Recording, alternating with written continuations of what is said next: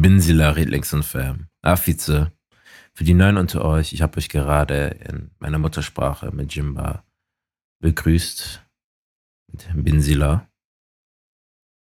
Und euch gleichzeitig auch gefragt, wie es euch geht. Ich möchte diese Podcast-Folge einläuten mit ein paar Zahlen. Wie würden wir uns bewegen, wenn wir uns diese Bewegungen alle gleichermaßen leisten könnten? Wohin würden wir uns bewegen? Und was würde es mit uns machen, wenn wir Räume gleichermaßen beanspruchen könnten, Distanzen gleichberechtigt überwinden könnten, Transportmittel gleichberechtigt benutzen könnten? Wie würde eine Gesellschaft aussehen, in der öffentliche Transportmittel tatsächlich öffentlich wären? und nicht mehr das Vorrecht derjenigen sind, die es sich leisten können und müssen. Wenn das öffentliche Verkehrswesen nicht durch Tickets, sondern maßgeblich staatlichen Subventionen finanziert wäre. Einigen unter euch kommen diese Zeilen wahrscheinlich bekannt vor. Sie sind von Sintugens, seinem ihrem letzten Post. Und das Thema dieses Posts wird auch in dieser Podcast-Folge aufgegriffen. Es geht um Klasse, um Privilegien und Ruhe. Ich habe mich ehrlich gesagt schon länger auf die Folge mit Sintujen gefreut, weil sein E-Accounts für mich stets eine augenöffnende Erfahrung war. Seine ihre Posts hat mich auf meine blinden Flecken aufmerksam gemacht und mein Horizont oftmals erweitert. Und es reichte nicht nur, seine ihre Stories anzuschauen und zu konsumieren, sondern es benötigte auch im Nachhinein eine Auseinandersetzung mit diesen. Das heißt eine Reflexion, nochmal zu googeln, zu recherchieren. Und wir hatten einen Moment, was ist der Begriff dafür? Wholesome. Ne? Für die Folge, aber auch um Sintujan zu begrüßen, habe ich mich in die tamilische Sprache immersiert. Und es war einfach so ein sweeter Moment. Es ging folgendermaßen. Also ich habe ihn auf Tamilisch begrüßt gehabt. Leider haben wir es nicht aufgenommen, sonst hättet ihr das jetzt auch live gehört. Und sagte zu ihm ihr Madia Winnekum Sintujan. Ibadi Irukinga. Also im Grunde genommen wünsche ich Ihnen einen guten Nachmittag und habe ihn gefragt, wie es ihm geht. Ich weiß nicht mehr genau, was er geantwortet hatte, aber for conversation's sake sagen wir mal Nalasukam, also dass es ihm gut geht. Und er fragte mich auch daraufhin, ob ich Tamilisch spreche. Nicht fließend, nur ein paar Worte und Phrasen. So viel, dass ich eben ihn begrüßen konnte, fragen konnte, wie es ihm geht und mich vorstellen kann. Aber wenn man mich wirklich in eine Konversation reinsetzt auf Tamilisch, fange ich an zu schwimmen. Auf jeden Fall war meine Antwort Naku Konjam Tamil Tirium. I know a little Tamil sozusagen. Und das wenige, was ich gelernt habe, ist auch von seinen Insta-Stories. Von seinen ihren Insta-Stories. Wo er sie uns auch begrüßt am Morgen, am Abend, etc., etc. Und ich glaube, vielen von uns ist es gar nicht bewusst gewesen. Aber jetzt wisst ihr es auf jeden Fall. Naja, ohne weiter zu sprechen, wenn euch der Podcast Redlektion gefällt, hinterlasst uns eine Bewertung auf Spotify und Apple Podcast schreibt doch eine hin. Und unterstützen könnt ihr den Podcast über PayPal. Den Link findet ihr unten verlinkt in der Story-Beschreibung. Also könnt euch könnt uns einmalig unterstützen, wie auch monatlich über Steady. Da könnt ihr einmalig uns finanziell unterstützen.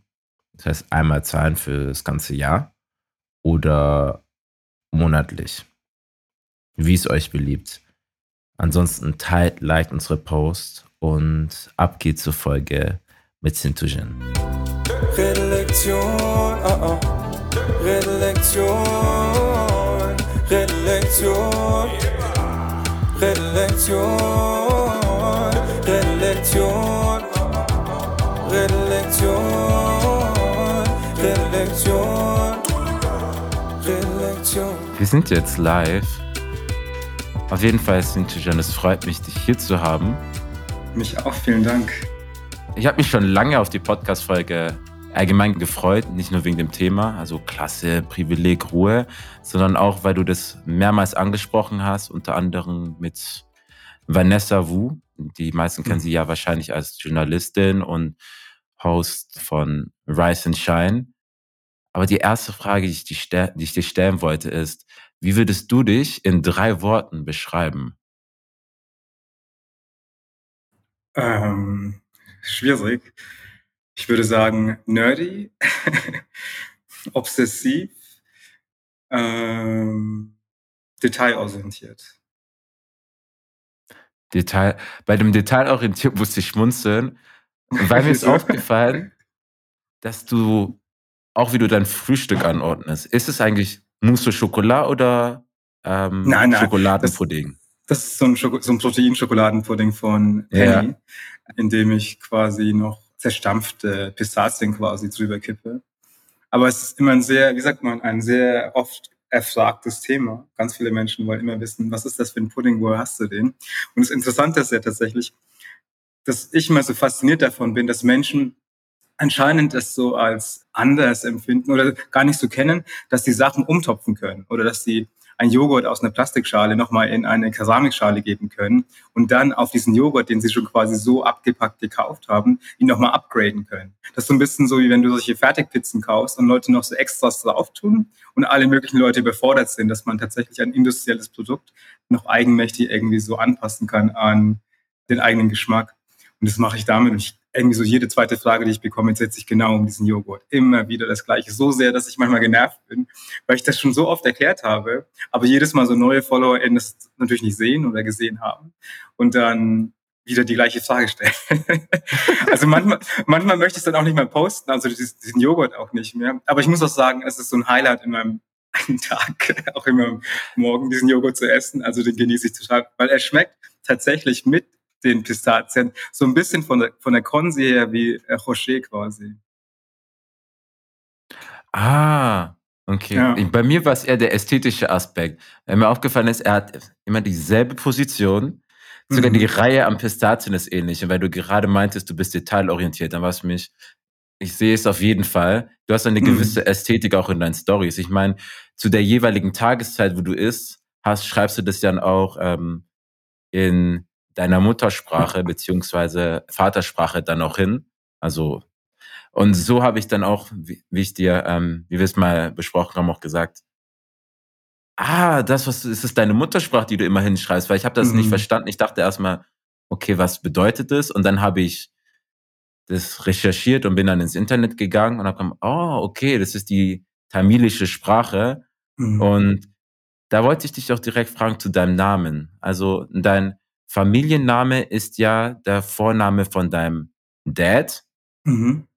Also Bharataraja. Und du meintest dann noch, du hast auch einen, den von deiner Mutter, dass du ebenso, in einem Interview sagtest du mal, dass du bei, gleichzeitig Bharataraja bist und Shantini. Habe ich so richtig aus? Ja, Shantini, ja. Shantini. Ja. Was haben diese Namen mit Perija oder dem Self-Respect-Movement zu tun? Mhm.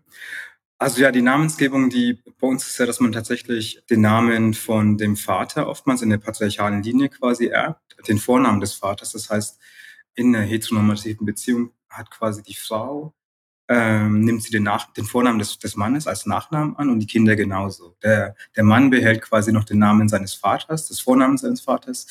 Diese Tradition, die stammt eigentlich aus, genau, aus dem, aus der dravidischen Bewegung. Das ist eine Bewegung, die so Ende, Anfang des 19., 20. Jahrhunderts entstanden ist und sich quasi als ja, soziale Bewegung, also Reformbewegung der Gesellschaft, aber eben auch des politischen Status quo entwickelt hat, unter der Führung und Leitung von Pedia. Das ist ein tamilischer Rationalist, würde ich sagen, auch ein Denker einfach, der sehr progressive Politiken für die damalige Zeit auch eingefordert hat von der, von der Gesellschaft, aber auch von dem Staat und sich auch später für eine Unabhängigkeit der dravidischen Sprachgruppen von dem Rest des vom britischen äh, Kolonialreich quasi segierten Subkontinents eingesetzt hatte, was nicht geschehen ist. Tatsächlich gab es dann, es gab eine Trennung zwischen den muslimischen und den äh, mehrheitlich hinduistischen Regionen, aber keine Trennung zwischen den dravidischen und den indoasischen Sprachgruppen die ähm, aber heute immer noch zu ganz vielen Spannungen führt.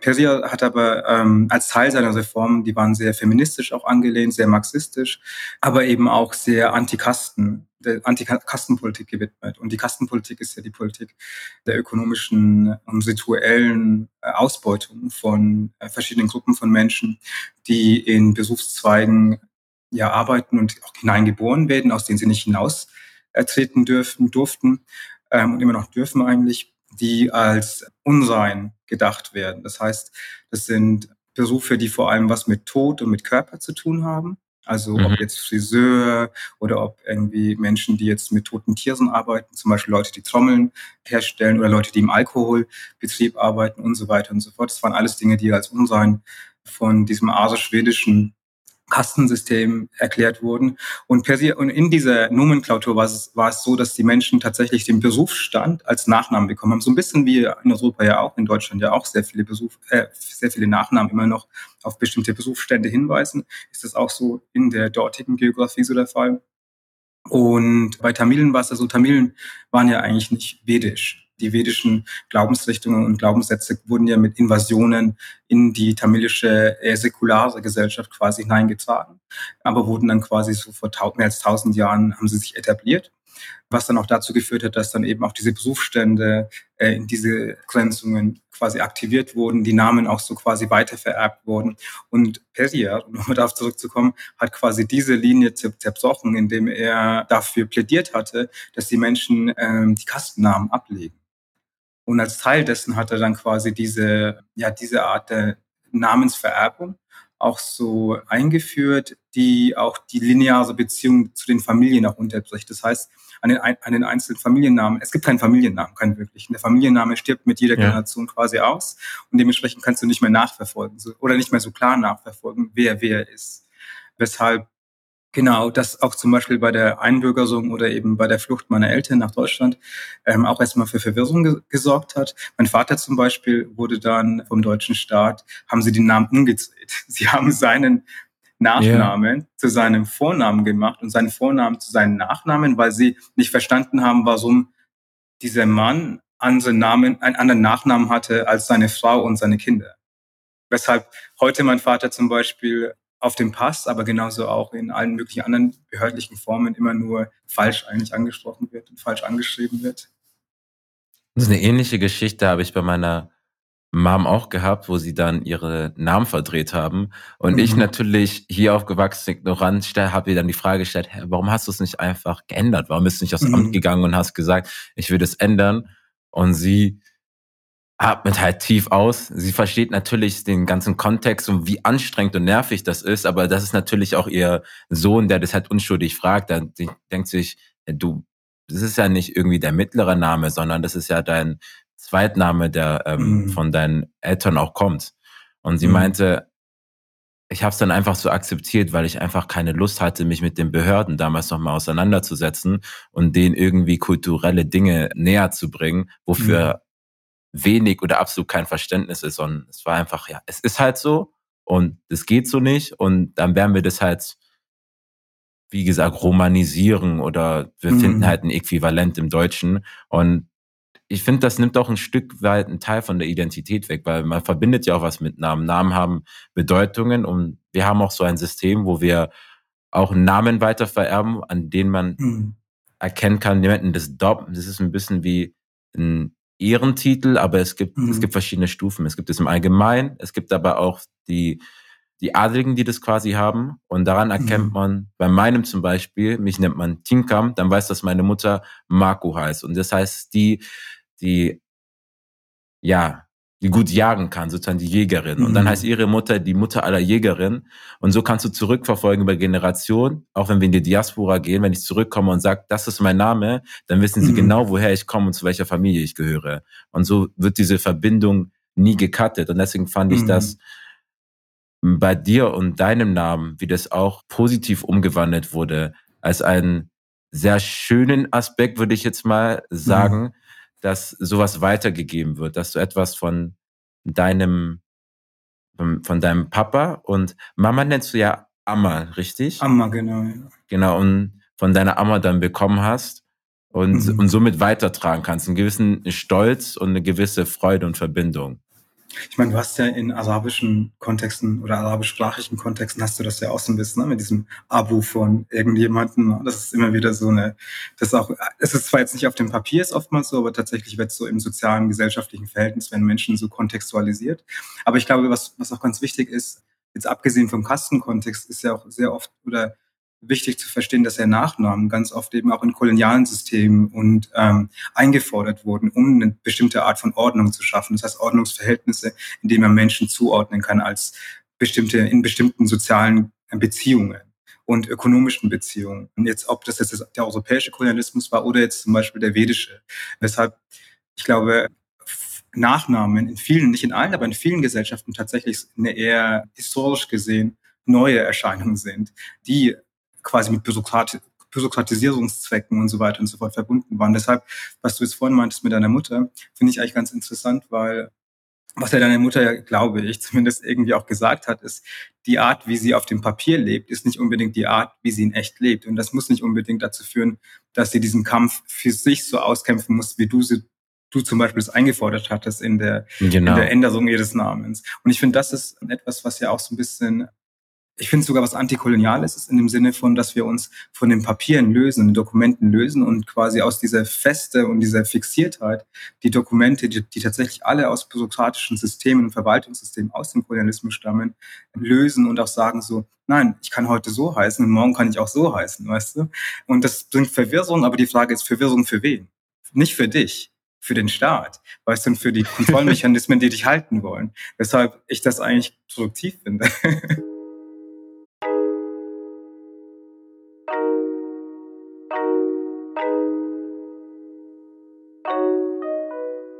Und auf die Diaspora zusammenzukommen. Mhm. Jetzt vor kurzem, also es war ja am 18. Mai, war ja der Thermal Genocide Remembrance Day, beziehungsweise die Woche.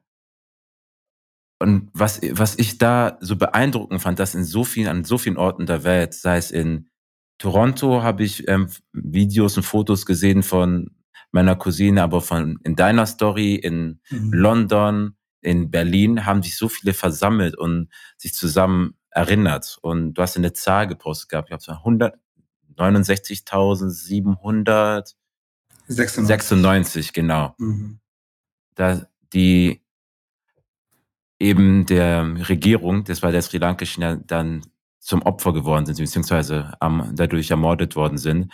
Mhm. Aber wie, wie schafft ihr es euch dennoch zu organisieren, obwohl ihr so verstreut seid ähm, mhm. durch die Umstände, was euch eben durch an Gewalt erfahren ist, durch die hier die sri lankische Regierung und trotzdem zu, zusammensteht? Also ich glaube, ich glaube, man muss auch erstmal wissen, dass wir eine sehr kleine, von den Zahlen her, eine kleine Gemeinde sind. Das heißt, es gibt ungefähr dreieinhalb Millionen von uns und davon leben mehr als eine Million im Exil.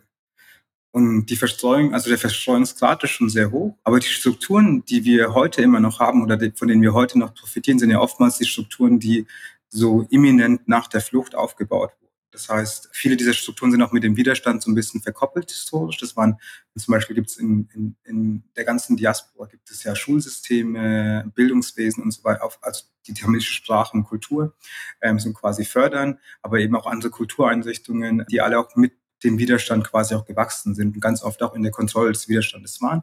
Das heißt, es war alles sehr verflochten. Sehr viel des tamilischen Kulturbetriebes war politisiert einfach, dadurch, dass die Ausgangslage so politisch immer war und so kritisch auch. Aber seit 2009, was ja dann wirklich auch die, dieser letzte Völkermord war, wurde ja der Widerstand quasi aktiv zerstört, der militärische Widerstand. Und alles, was wir jetzt quasi im Exil jetzt haben, sind quasi die Überreste, die strukturellen Überreste dessen, die immer noch partiell funktionieren, aber oft auch so auseinandergefallen sind, weil so ein bisschen so die, die Leitungsfunktionen gefehlt haben.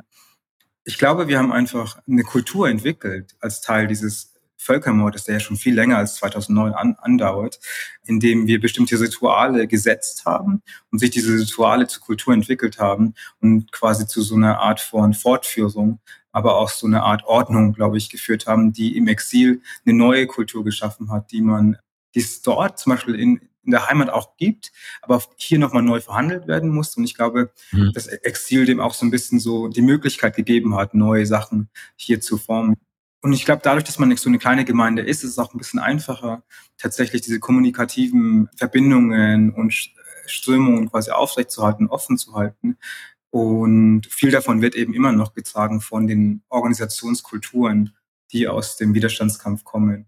Ich glaube zum Beispiel junge Tamilen, die jetzt viel mehr digital unterwegs sind, ich glaube, die haben sehr oft Schwierigkeiten, auch Anschluss zu finden an diese alten Organisationsstrukturen und Kulturen, weil die oftmals analog stattfinden. Und sie selbst haben dann nicht unbedingt den Draht zu diesen jüngeren Onkels und Tanten, die dann ähm, quasi die Sachen organisieren bei der Polizei, diese Proteste und Demonstrationen, Erinnerungsveranstaltungen anmelden, ähm, weshalb dann ganz viel davon verloren geht. Und ich zum Beispiel, für Berlin zum Beispiel, agiere ich dann so ein bisschen wie so eine Brücke, weil ich ähm, mit allen Generationen so chille oder Kontakte auch habe und sie auch, ähm, ja, ähm, auch mich mit denen gut verstehe, weshalb ich dann quasi dann von den Onkels, die es hier so ähm, an, analog alles organisieren, dann quasi die Infos von denen bekomme, mit denen mitorganisiere und das dann quasi mhm. auf meinem Kanal poste, was dann zum ersten Mal so eine digitale Aus oder so eine digitale Ausbreitung fördert, wo dann auch Leute die Informationen Zugang dazu haben, die normalerweise nicht den Zugang zu diesen alten Strukturen haben. Also du merkst schon, es muss immer wieder so Brücken geben und so Menschen, die ähm, Brücken schlagen.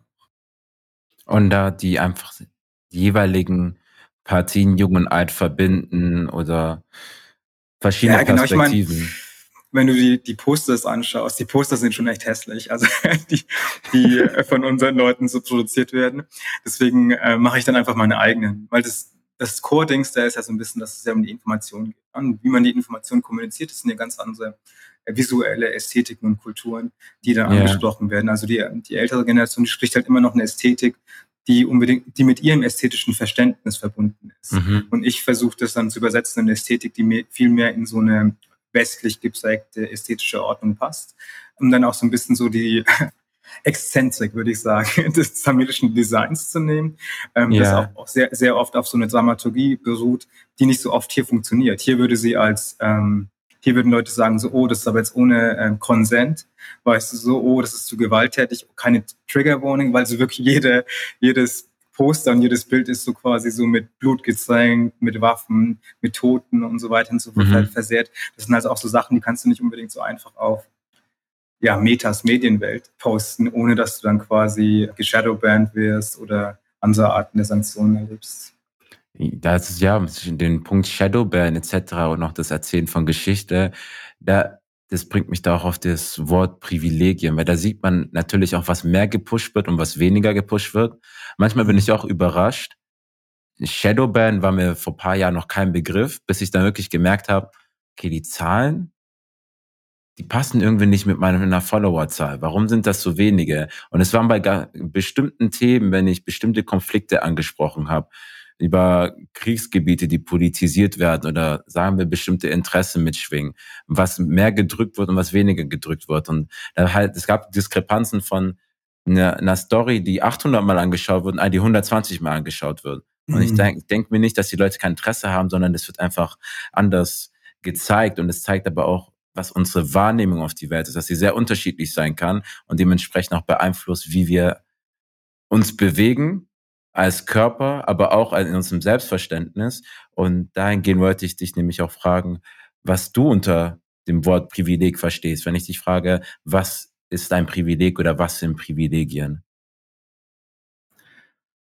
Ah, ich glaube, Privilegien sind kontextabhängig. Dementsprechend glaube ich nicht, dass ich so eine True. einzige Beschreibung dafür hätte. Meine eigenen Privilegien, ah, da gibt es unzählige. Also, also ich muss auch sagen, ich bin so ein bisschen gelangweilt von Privilegien Diskussionen und Debatten. Nicht, weil ich sie nicht richtig finde, sondern eher so, weil ich sie so ein bisschen so, also sie sind so überrepräsentiert, sie sind so irgendwie so mhm. andauernd und immer gegenwärtig. Und manchmal reduzieren sich dann Diskussionen darauf, auf was für Privilegien man hat und was für Privilegien man andere nicht hat. Und ich finde dann ganz oft wird es dann so ein Messen, das dann tatsächlich die, das Potenzial für, für andere Diskussionen so ein bisschen nimmt, weil es einfach so viel Raum einnimmt.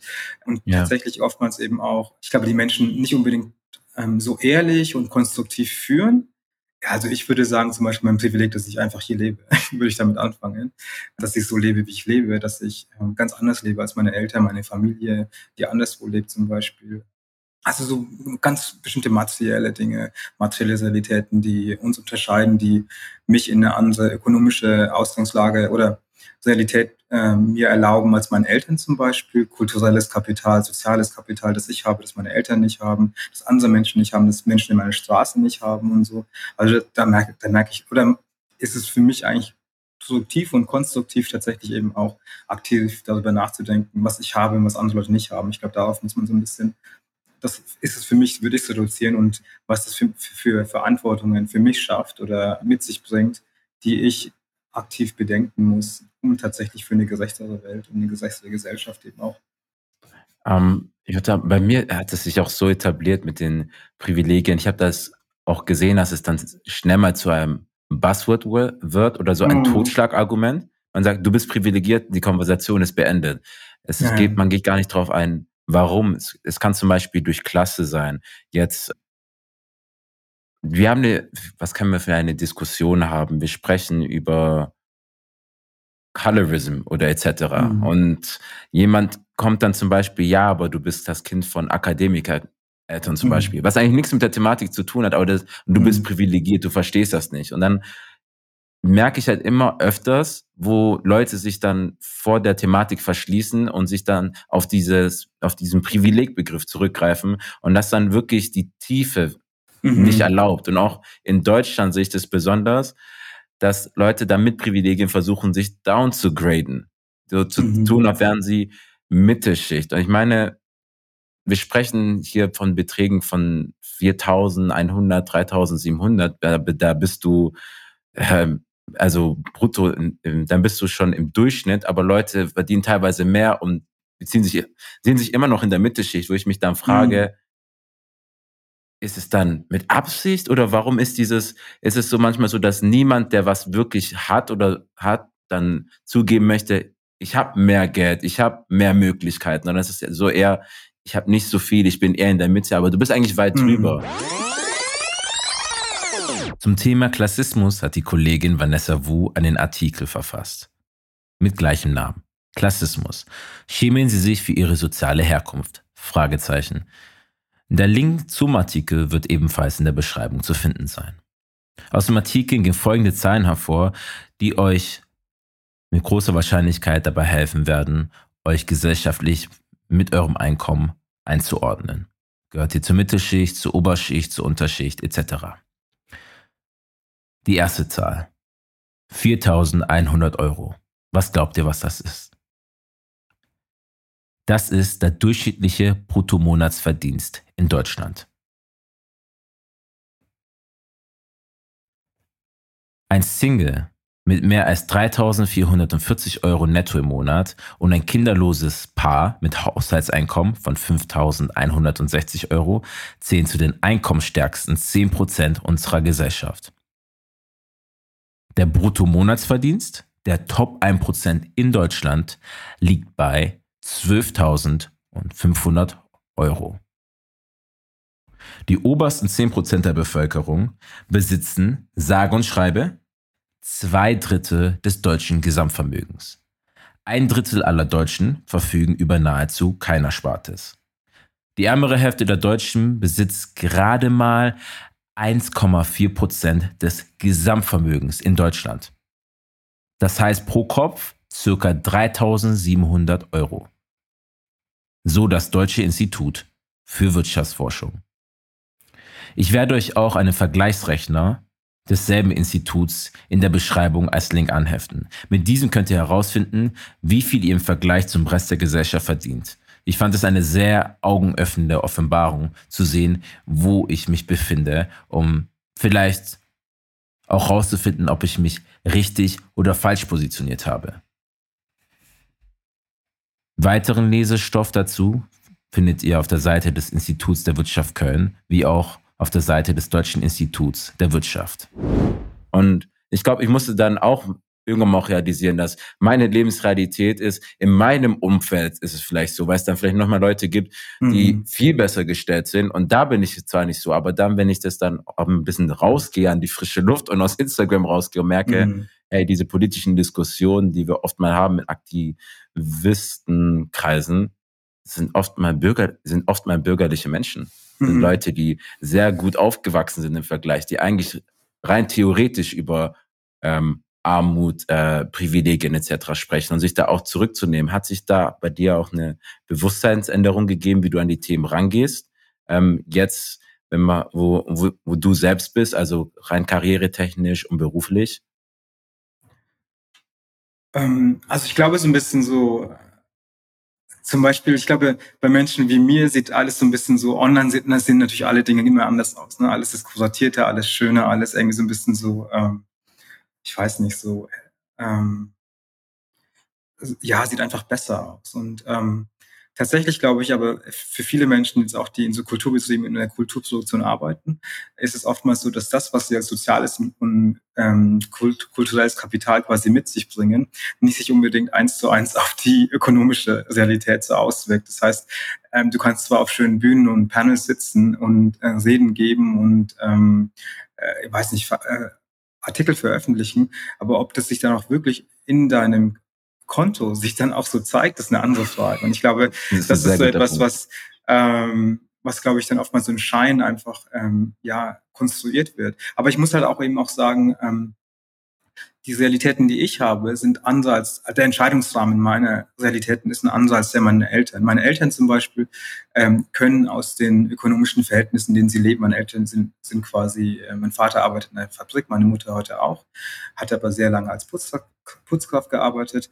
Ähm, sie haben diese, diese Entscheidungen nicht, die ich zum Beispiel habe. Ich zum Beispiel könnte mich ja auch entscheiden, einfach zu sagen, ähm, ich mache jetzt einfach irgendeinen 9 bis 17 Uhr Job, weißt du so, und ähm, werde mich dann halt quasi ähm, nicht totarbeiten, aber zumindest mein Kopf, mein Hirn so ersticken, aber zumindest habe ich dann die ökonomische Sicherheit. Aber ich habe mich ja trotzdem in gewisser Weise auch entschieden, diese Prekarität quasi einzugehen, die ich jetzt von meinen ja. Abschlüssen her gar nicht unbedingt eingehen müsste, aber aus einer eigenen Ambition, aus einem eigenen Ansporn heraus ähm, ich für mich als interessanter empfinde. Weshalb ich jetzt gar nicht sagen würde, dass jetzt ähm, meine finanzielle Instabilität zum Beispiel ähm, unbedingt ähm, dem geschuldet ist, dass ich nicht privilegiert genug bin. Ich glaube eher so, dass es ja oftmals so ist, dass Menschen, die im Kulturbetrieb arbeiten, nicht unbedingt stabilere Verhältnisse haben selbst, aber sie kommen aus stabileren Verhältnissen. Das heißt, sie haben Eltern und Familien, die dann quasi das ausbalancieren, was der Arbeitsmarkt und diese Institutionen, die dich engagieren ja. in, in, so verschiedenen Vertragsverhältnissen,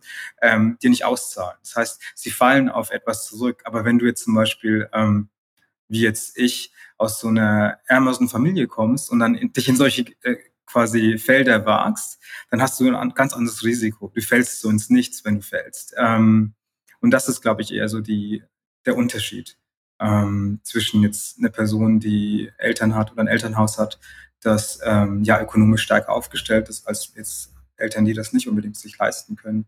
Aber ähm, im Alltag glaube ich schon, dass eins der Probleme, was du jetzt vorhin noch angesprochen hattest, ähm, bezüglich, dass die Menschen sich immer falsch einordnen oder anders einordnen und niemand ähm, sich als oberste Klasse oder als Mittelklasse so unbedingt versteht, sondern immer alle sagen, oh, wir, wir hadern, wir haben alle nicht viel Geld. Das sagen ja selbst Institutionen, ne? wenn du so ein bisschen ihnen nach Geld, also quasi, wenn sie dir einen Honorarvertrag ausstellen und du sagst, hey, das ist zu wenig, dann sagen sie, oh, wir haben aber so wenig.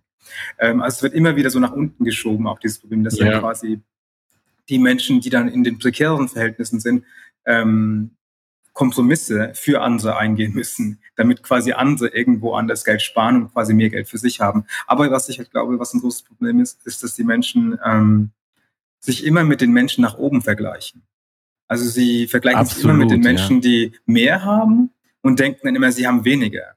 Aber sehr wenige Menschen vergleichen sich mit den Menschen, die und quasi weniger als sie haben, weil das würde dann quasi eben auch darauf hinweisen, was man schon alles hat. Und das ist so ein bisschen unangenehm, wenn man sich eigentlich immer nur als Opfer versteht oder als äh, Mensch, die der hm, ausgegrenzt ist oder marginalisiert oder einfach weniger hat.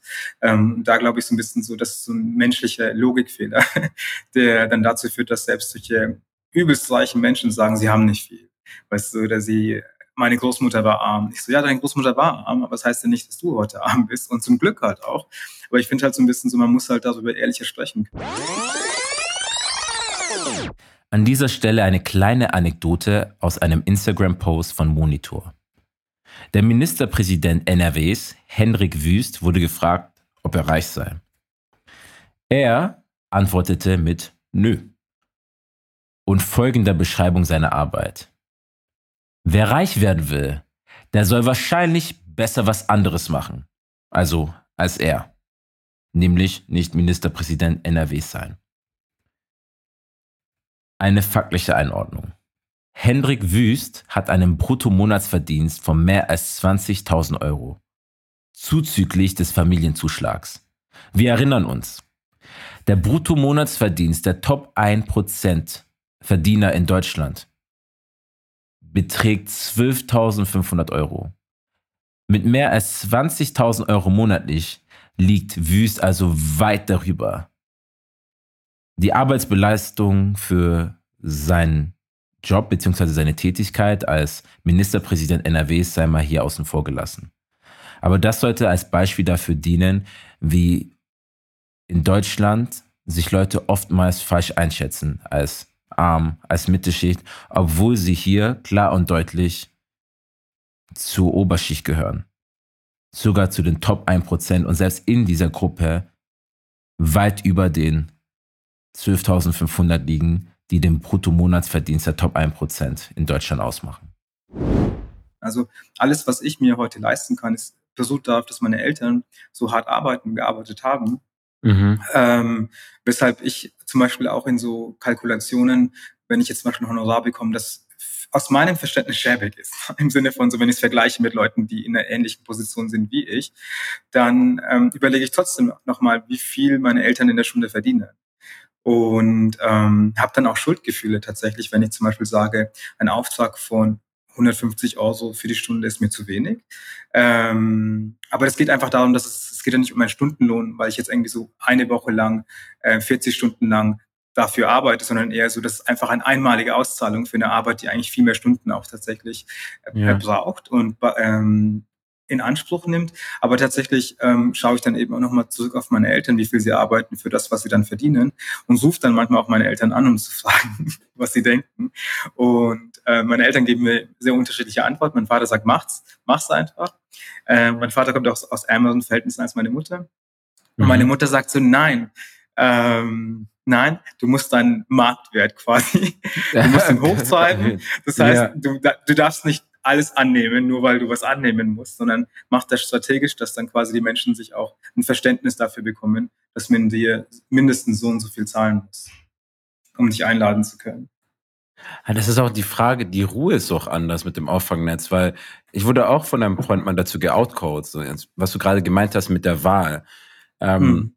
Jetzt, äh, der Journalismus ist auch nicht etwa ein Bereich, wo man durchplanen kann. Man geht nicht unbedingt wie bei als BWLer oder Projektleiter Marketing auf LinkedIn oder Glassdoor und kann quasi hochrechnen bis zur Führungsposition vom CEO, wie viel man jeweils ungefähr verdient. Das ist sehr transparent. Mhm. Also das ist so ein Bereich, wo Tarife nicht offen verhandelt mhm. werden. Man redet hier, von, was du gesagt hast, von einem geringen Budget. Mhm. Ähm, und ich, ich meinte dann halt zu ihm in meinem Vergleich nach oben und nicht nach unten, ja, das ist schon, das ist dann schon anstrengend, das so zusammenzubringen. Und er guckte mich einfach an, wovon redest du? Du machst es, du triffst hier Entscheidungen, du willst so mhm. leben. Es ist was ganz anderes, wenn du so leben musst. Mhm. Und da musste ich mir auch so an die Nase fassen. Er hat gesagt, das ist auch eine ganz andere Ruhe bei deinen Entscheidungen. Du hast zwar mhm. Stress, aber du hast nicht den Stress, dass du dann irgendwie die Miete nicht zum Beispiel zahlen kannst, sondern es ist dann so bei dir, dass du vielleicht beim Essen enger schnüren musst oder mhm. vielleicht ähm, du kannst nicht mehr nach London unbedingt reisen, sondern du gehst dann halt jetzt nach Frankfurt von Stuttgart aus oder nach Berlin. Aber er meinte, was, was soll, was sollen diese Gespräche von, ja, ähm, das ist schon ein Struggle. Nicht, dass du nicht struggles, aber das mhm. ist ein mhm. bisschen, wach mal auf, hab mein, brauchst du brauchst, brauchst einen Realitätscheck. Im Vergleich bei ihm war es halt so, ähm, ich muss dieses Geld haben, sonst mhm leidet zum Beispiel mein kleinerer Bruder oder meine kleinere Schwester, weil die das dann nicht haben. Oder ich kann mhm. dann meine Eltern nicht monatlich unterstützen und dann kann man, ist es schwieriger bei Kleidungsstücken oder Schulsachen, weil oftmals ist diese ja, ähm, ähm, Hartz IV ist da ja auch eine Sache, das heißt inzwischen Bürgergeld, aber das ist ja im Grunde das, dasselbe, ähm, meinte er, ja, dann geht das einfach nicht mehr. Und dann habe ich auch mhm.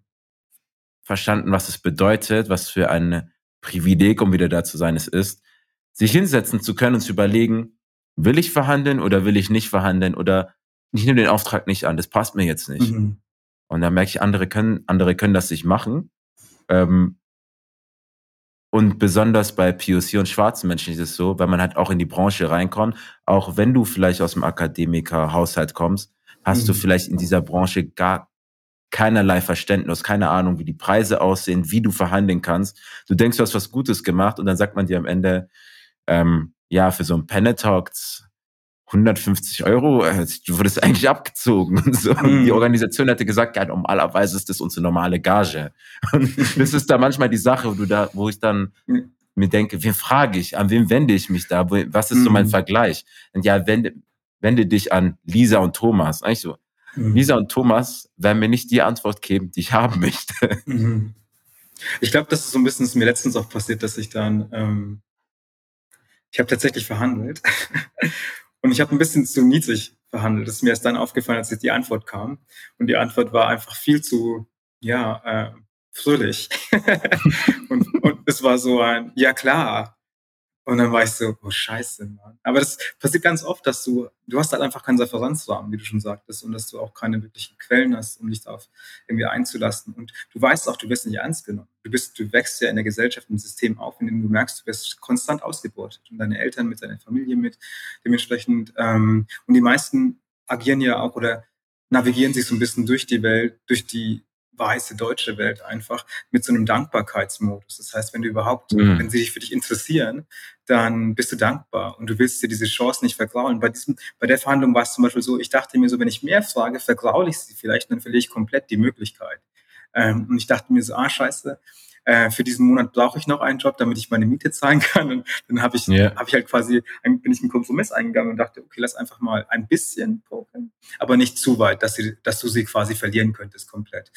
Ähm, und ich glaube, das finde ich so ein bisschen so schwierig, so, ähm, so auszuhandeln. Und ich muss ehrlich sagen, so selbstständig zu sein, ich finde das nicht, ich finde das keinen schönen Zustand. Ich, ich muss sagen, ich mache tatsächlich viel, viel eher und viel lieber wobei nicht viel lieber. Viel eher habe ich ein stabiles Gehalt ähm, und weiß einfach, dass ich am Ende so und so viel Geld haben kann, mit dem ich auch kalkulieren, spekulieren, äh, planen kann, ähm, was mir jetzt so ein bisschen, gerade so ein bisschen so fehlt, diese Beständigkeit. Und ich glaube, vor allem, wenn du ein ruhiges Leben leben möchtest, dann willst du ja. einfach eine bestimmte Art von Garantie haben. Und die hast du in solchen, vor allem in dem, was ich jetzt zum Beispiel mache, was ich selbst gar nicht beschreiben kann, was ich mache was ich mache. Aber was ich, was auch immer ich mache, ist zum Beispiel so klimaabhängig, weißt du? Und das ist so ähm, abhängig einfach von den Kapricen von allen möglichen anderen Menschen, aber nicht von meinen eigenen Bedürfnissen. Das heißt, wenn der Markt sagt, das ist gerade ein trendiges Thema, dann springen die meisten da weißt du, so und versuchen sich dann quasi damit irgendwie so über Wasser zu halten, ihr Gehalt zu bekommen, Einladungen zu bekommen,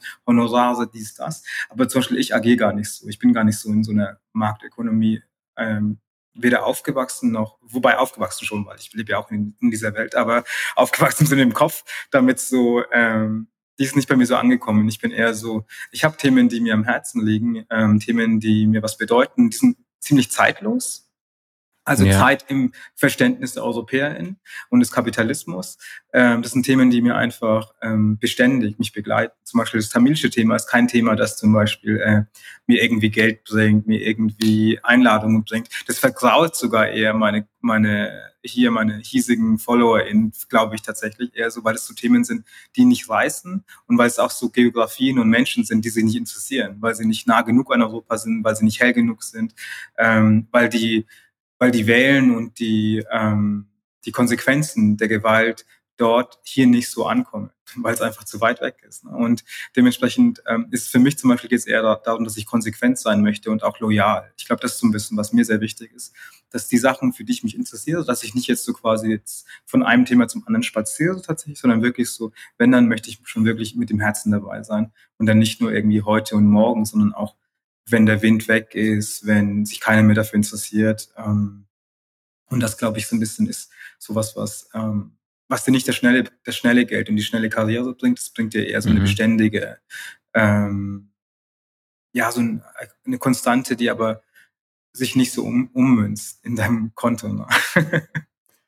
äh, ähm, ich sehe aber da auch eine kleine Problematik bei Themen, mhm. die uns am Herzen liegen, ist, weil sehr oft darauf geschlossen wird, dass, weil du eben einer Kulturgruppe angehört, jetzt du tamilisch bist, du doch darüber sprechen musst. Aber hast du diese Entscheidung getroffen.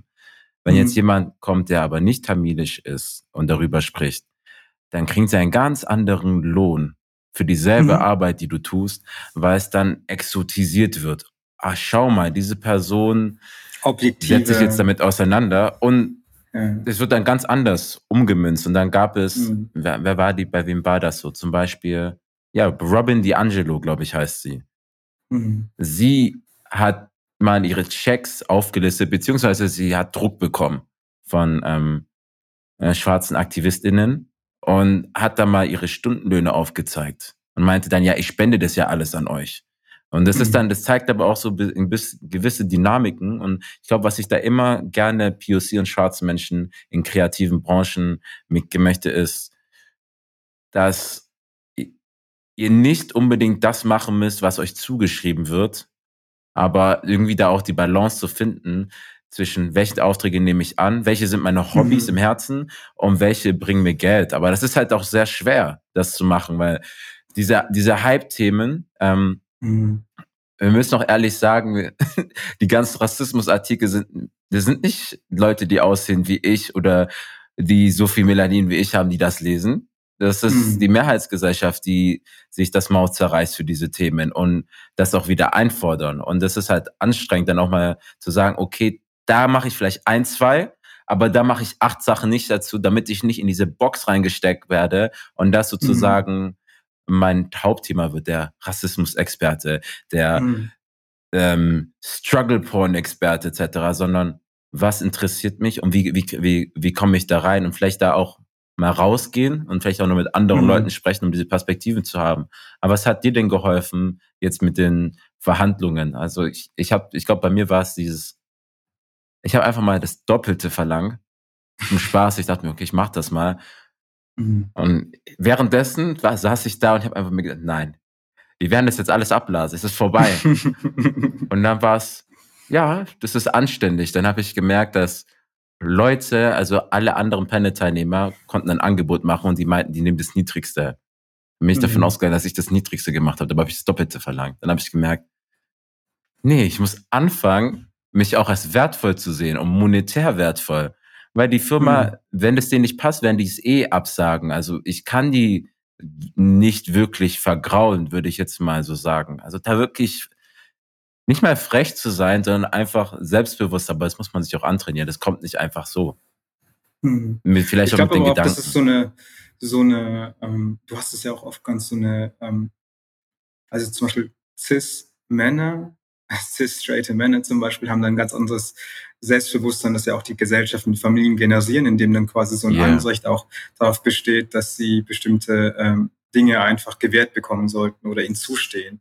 Und ich glaube, das hast du ja mhm. bei, bei Frauen, Femmen, nicht-binären, Queers und Trans, alle möglichen anderen Menschen ist es ja oftmals ganz anders. Das heißt, die Verhandlungen finden ja auch anders statt mit einer anderen Seriosität.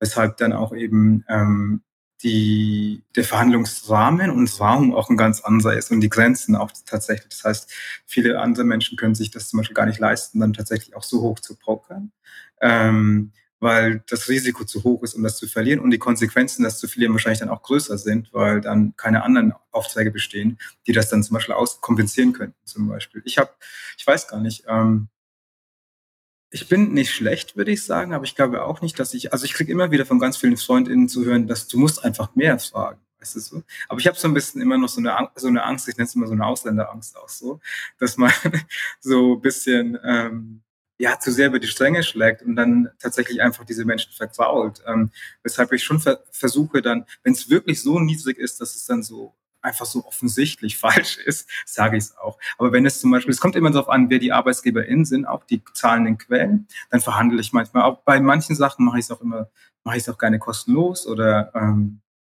oder bei jetzt so linken, jetzt so weniger ökonomisch geförderten Projekten und so, mache ich es auch für sehr wenig Geld.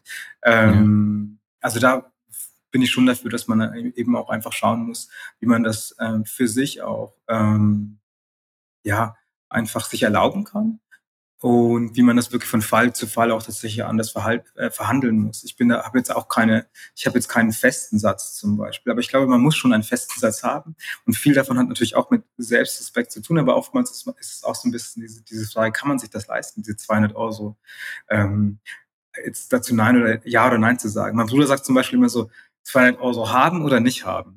weißt du so? und und das, das Ding ist, am Ende ist halt echt das, weißt du, weil ich denke halt schon auch an meine familiären Verhältnisse, dass ja auch oftmals, das ja bei uns auch so ist, ähm, dass ja dein individueller Aufstieg ist ja nicht nur dein individueller Aufstieg. Du ziehst ja auch so viele Menschen mit dir. Ähm, und wenn es dann heißt, du musst dich ausbeuten, mehr als, als zum Beispiel deine ähm, Kolleginnen oder Kommilitonen und so weiter und so fort oder einfach Nachbarn, dann ist es ja auch so eine Realität, aus der wir herauskommen, indem unsere Eltern sich ja auch ausbeuten müssen oder ausgebeutet werden, um ja. auch einen bestimmten Lebensstandard auch gewähren zu können, der immer noch nicht ähm, gleichgesetzt oder gleichgestellt ist mit denen von, jetzt in meinem Fall würde ich sagen, gutbürgerlichen Deutschen zum Beispiel. Und ähm, da glaube ich eher so, dass es dass wir tatsächlich auch hart arbeiten müssen, auch jetzt aus einem Klassenverhältnis, aus einem ähm, ja, Rassenverhältnis, aber auch aus einem Melaninverhältnis und Genderverhältnis, dies, das. Also ich glaube, da ist es einfach von der Gesellschaft und von den kapitalistischen Strukturen auch so vorkonzipiert, dass diese Leute sich mehr ausbeuten müssen, um irgendwo anzukommen. Und ähm, wir haben noch diese. Beispiel, hm? Ja, wenn dein Punkt.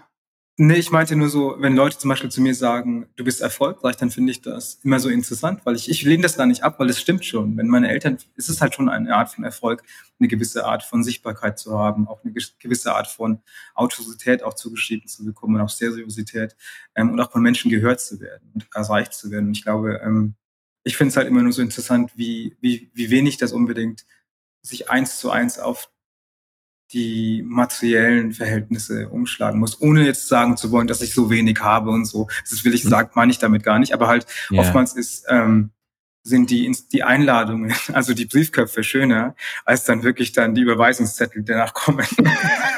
Das war, das war eine sehr schöne Analogie. Also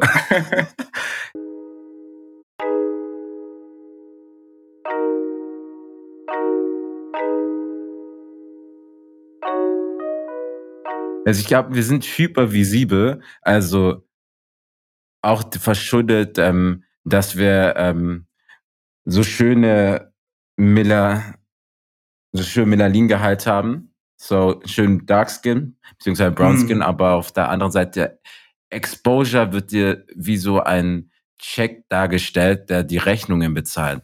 Nach dem Motto, mm. ja, das ist eine riesige Messe, das ist eine riesige Veranstaltung. Sei dankbar, dass du da bist. Ähm, und früher dachte ich echt vor ein paar Jahren, ich glaube so noch vor zwei, drei Jahren, so ja, das ist ja riesig, dann kann ich da networken etc. Aber ich habe vergessen, dass ich für das Networking arbeiten muss. Nochmal extra. Und dann gucke ich die Tickets an, sagen die, ja, kriegst noch ein Ticket, ein Ticket kostet uns dazu. Das Ticket kostet 160 Euro, 200 Euro. Und, diese, und dann steht da, das ist die größte XY IT-Messe, was auch immer Messe in Europa. Und ich denke mhm. mir, ihr wollt mich als Panel-Teilnehmer, aber ich soll mich mit Exposure zufrieden geben? ja, seid ihr des Wahnsinns quasi? Und da, da merke ich mir, ihr nehmt ihr mich eigentlich für voll, mhm. weil ich weiß, dass euer Panel auch Erfolg dadurch hat, dass ihr unsere Namen verwendet mhm. dafür. Also ihr klatscht die hin und ihr, ihr seid eine Firma, ihr denkt kapitalistisch, ihr wollt Umsatz machen. Mhm. Also tut ihr da nicht unbekannte Namen rein oder Namen, wo ihr denkt, ja, die geben uns keinen Bass, die geben uns keine Follower, die geben uns keine Reichweite. Das heißt, mhm. ihr habt eigentlich schon meinen Preis kalkuliert und das Angebot, was ihr mir gebt, gebt ist das niedrigste. Und mhm. ich habe auch lange gebraucht, bis ich erkannt habe, die kommen nicht mit dem besten Angebot, die kommen mhm. wirklich mit dem Nulltarif. Ja. Und du kannst eigentlich immer hochhandeln, immer. Und mhm. du ich, ich weiß nicht, wie man da, wie man da noch besser werden kann, aber vielleicht runterschreiben. Was brauche ich monatlich mhm. zum Leben, zum Gutleben und dann vielleicht irgendwie wie viele Aufträge und wie tue ich die kombinieren? Was kann ich, was kann ich verhandeln, um sein Gefühl zu haben und dann zu wissen, okay, das ist mein Preis normalerweise und das mache ich nicht. Und da habe ich dann das immer öfteren gemerkt, ja, das ist gar kein Problem, habe ich gemerkt. Vielleicht muss ich anfangen, wirklich ähm, mich wie ein Cis-Mann, der schon, Cis-Het-Mann, der ich schon bin, zu bewegen, aber dann auch mit mhm. der Selbstverständlichkeit von weißen Männern mich zu bewegen. So, vielleicht muss ich wirklich ja. das annehmen und einfach in diesen mhm. Raum reingehen. So, ja, ich, mir gehört dieser Raum. So, ich gehöre dorthin und nicht diese, diese Dankbarkeit, oh, danke für den Auftrag, so, ähm, wir nennen das in der Black Community Massa, so, mhm. so quasi ähm, Colonial Master, dass du so, danke Massa und dass du mit dies und jenes mhm. für mich tust, sondern die machen nichts für dich, die bezahlen dich für die Leistung, die du machst. Also du kriegst nichts geschenkt und das ist ein Gedanke, den ich mir ausschlagen musste. Also die ganzen Firmen, die ganzen Auftraggeber, ich krieg nur so viel Geld, wie ich auch an Arbeit tätige, wie auch immer das bemessen wird und dass da eigentlich erst der Verhandlungsspielraum anfängt. Hm, ich glaube auch, was ganz wichtig dabei ist, ist oft, dass ähm, so kapitalistische Ausbeutungsverhältnisse ja sehr oft auf, auf Intransparenz und Schweigen besuchen. Das heißt, die meisten ArbeiterInnen wissen nie oder sind sich nie dessen sicher oder bewusst, was ihre Kolleginnen zum Beispiel verdienen. Ähm, und diese in diese äh, Diskrepanzen in diesen Gehältern sind ja tatsächlich zugunsten des, des Arbeitgeber, der Arbeitgeberin so quasi, ähm, weshalb ja auch gefördert wird, dass man über das Gehalt nicht redet, über das Geld nicht redet. Und in Deutschland ist es ja auch so quasi kulturell Teil dessen. Dass Definitiv. alles ausschweigt. Weißt du, niemand möchte über Geld reden, über die Einnahmen vor allem. Über die Ausgaben vielleicht schon, aber über die Einnahmen weniger. Und ähm, weshalb ja auch ähm, zum Beispiel im Literaturbetrieb ist es irgendwie auch so. Ich bin, ich schreibe ja gerade auch ein Buch und ähm, ich bin da auch komplett neu in der ganzen Sache. Deswegen war ich mir auch nie so sicher, wie verhandelst du? Was ist dann eigentlich, was ist denn das, was du verlangen kannst für so ein Buch? Und, ähm, und ganz viel einfach beruht darauf, dass, dass die Agenturen, Verlage alle ähm, davon profitieren, dass niemand, niemand anderem sagen soll, was sie oder er verdient. Ähm, weshalb alle in den Ausgangs, in den, in den Verhandlungen so quasi einen Nachteil haben. Äh, weil es keinen Referenzrahmen gibt. Und klar gibt es dann natürlich Kreise, die haben sich schon etabliert, die wissen, wie viel sie bezahlen, bezahlt bekommen müssen und so weiter. Aber dann gibt es halt nur Leute wie mich, die komplett neu sind, aber dann den Vorteil haben, dass ich Leute kenne und auch mit verwandt bin, die schon Bücher in deutschen ähm, so Mainstream Buchverlagen veröffentlicht haben, dass ich einen Referenzrahmen irgendwie mir schaffen kann, aber den muss ich mir erstmal erfragen. Und da muss dann auch erstmal eine Normalität entstehen, indem die Leute auch dann transparent darüber reden, wie viel sie verdienen. Und um das haben wir, glaube ich, noch nicht so sehr, weil ähm, ja, weil alle geiern und alle so ein bisschen auch so. Wir haben ja, ich glaube, alle wollen mehr, aber niemand möchte zugeben, sobald sie mehr haben. Das ist so ein bisschen das ja. Problem, weil niemand möchte ja als privilegiert gelten. Alle möchten trotzdem noch immer noch von den Verhältnissen von Opa und Oma reden, ähm, außer es sind Nazis gewesen. Weißt? ähm, und, das hat und das hat so, ausgelöst. Mhm. Im Frühjahr 2021 haben Sintujen und die Künstlerin Mushtadi Hilal einen Diskurs eröffnet über das Thema Mensch mit Nazi-Hintergrund. Es war Teil ihrer wiederkehrenden IGTV-Gespräche, die viele Interessenten und Interessentinnen angezogen haben. Das damalige Video trug den Titel Kapital und Rassismus bei Menschen mit Nazi-Hintergrund. Ihr könnt aber auch andere Videos aus der Reihe rückwirkend anschauen auf ihren Instagram-Accounts. Einmal Varatas für Sintujen und Mushtari, aber Mushtari mit zwei O geschrieben und drei I. Im gesellschaftlichen Diskurs trat das Video eine Welle der Empörung los.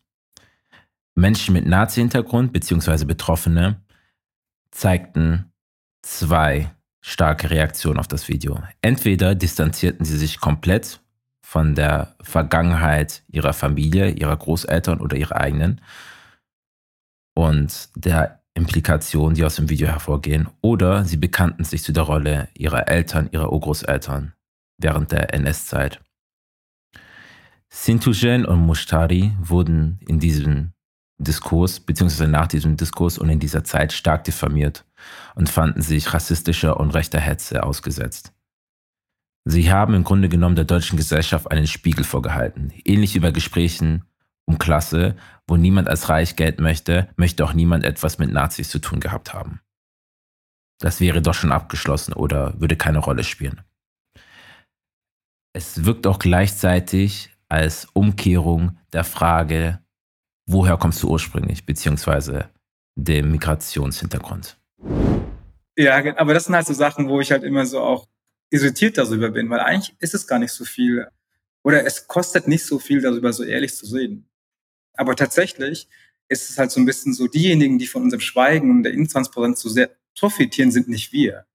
Das sind tatsächlich diejenigen, die die Gehälter auszahlen, weißt du, die die Verhandlungen führen mit uns ähm, und die tatsächlich auf den Geldhainen sitzen. Weshalb ich so ein bisschen dafür auch ein Fan davon bin, wenn Menschen darüber offen reden, ob jetzt im Freundinnenkreis oder eben auch öffentlicher. Ich meine, es gibt mittlerweile schon einige Bücher zu Finanzen, also jetzt nicht so Finanzratgeber, sondern eher so ehrliche ähm, Texte, die sich mit Finanzen und Ausgaben und so beschäftigen. Aber auch auf YouTube gibt es genug Videos. Ähm, vom Bayerischen Rundfunk gibt es zum Beispiel dieses, dieses eine ich, irgendwie kommt es mir so vor, als ob ich für diesen Kanal so viel Werbung mache, also für diese, diese Sendung vom Bayerischen Rundfunk. Aber, weil ich erwähne die so, so oft, ich bin mir sicher, dass Leute, die mich schon öfters gesehen haben, dem auch schon begegnet sind.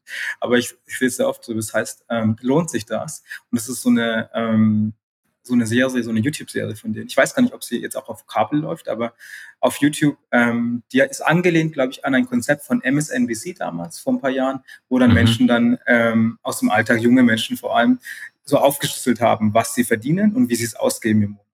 Und ich glaube, das soll so ein bisschen so finanzielle äh, verantwortungsbewussteren Umgang und so weiter und so fort irgendwie fördern. Ähm, aber ich finde das gut, weil das auch, glaube ich, so ein bisschen diese, dieses Stigma so nimmt, darüber nicht reden zu dürfen. Ähm, und das, glaube ich, wäre für uns alle, glaube ich, sehr hilfreich, weil nur so kann man sich auch tatsächlich irgendwie auch organisieren in Gewerkschaften oder anderen Formationen, um dann auch wirklich so ähm, Diskrepanzen innerhalb der Bezahlung von verschiedenen ArbeitnehmerInnen ähm, zu ähm, ja, anzugehen, aber eben auch die ArbeitgeberInnen ähm, tatsächlich dazu unter Druck zu setzen, dass sie einfach per se mehr zahlen müssen. Vor allem, wenn man es abgleicht mit, mit den Einnahmen, die so riesige Firmen oder Institutionen machen.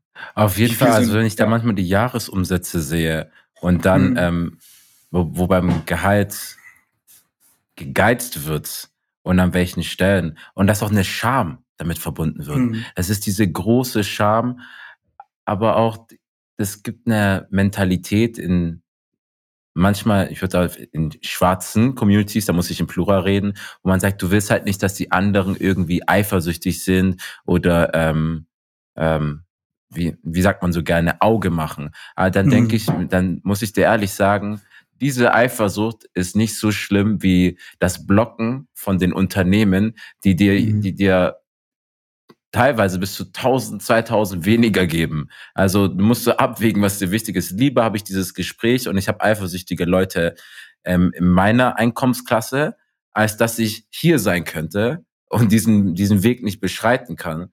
Und das, es wird auch so, ähm, im, Bewerbungsge im Bewerbungsgesprächen war es dann auch so, habe ich dann, ich weiß nicht, wie ich dazu kam, aber ich glaube, mein Dad hat es mir auch gesagt. Und das meine ich auch wieder. Das sind so Mentalitäten, ähm, die er mir geben kann, weil er halt akademisch aufgewachsen ist, äh, äh, Akademiker geworden ist und meine Mama gesagt haben, frag im Bewerbungsgespräch, wie viel geben Sie denn für diese Stelle?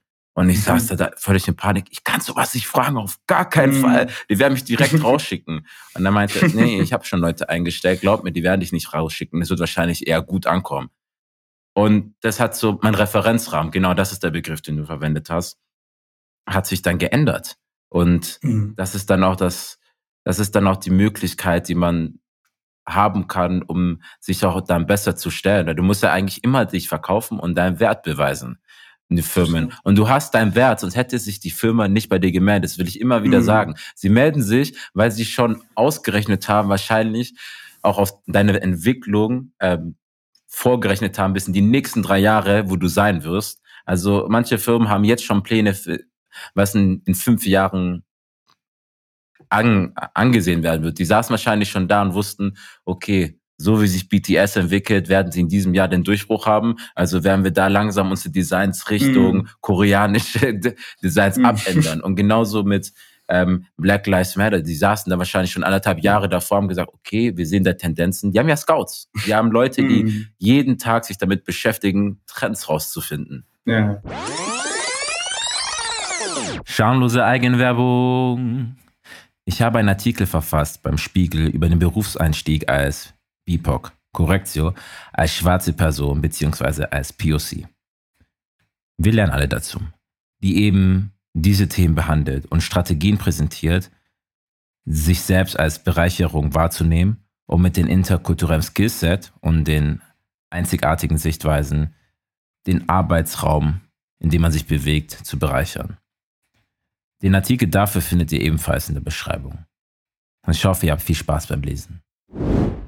Und, und wir sitzen halt so da und mit uns wird kalkuliert, aber wir, wir kriegen nichts von diesen Kalkulationen mhm. und sind dann halt in, diese, in dieser Dankbarkeit, dass wir Brocken und Krümel bekommen.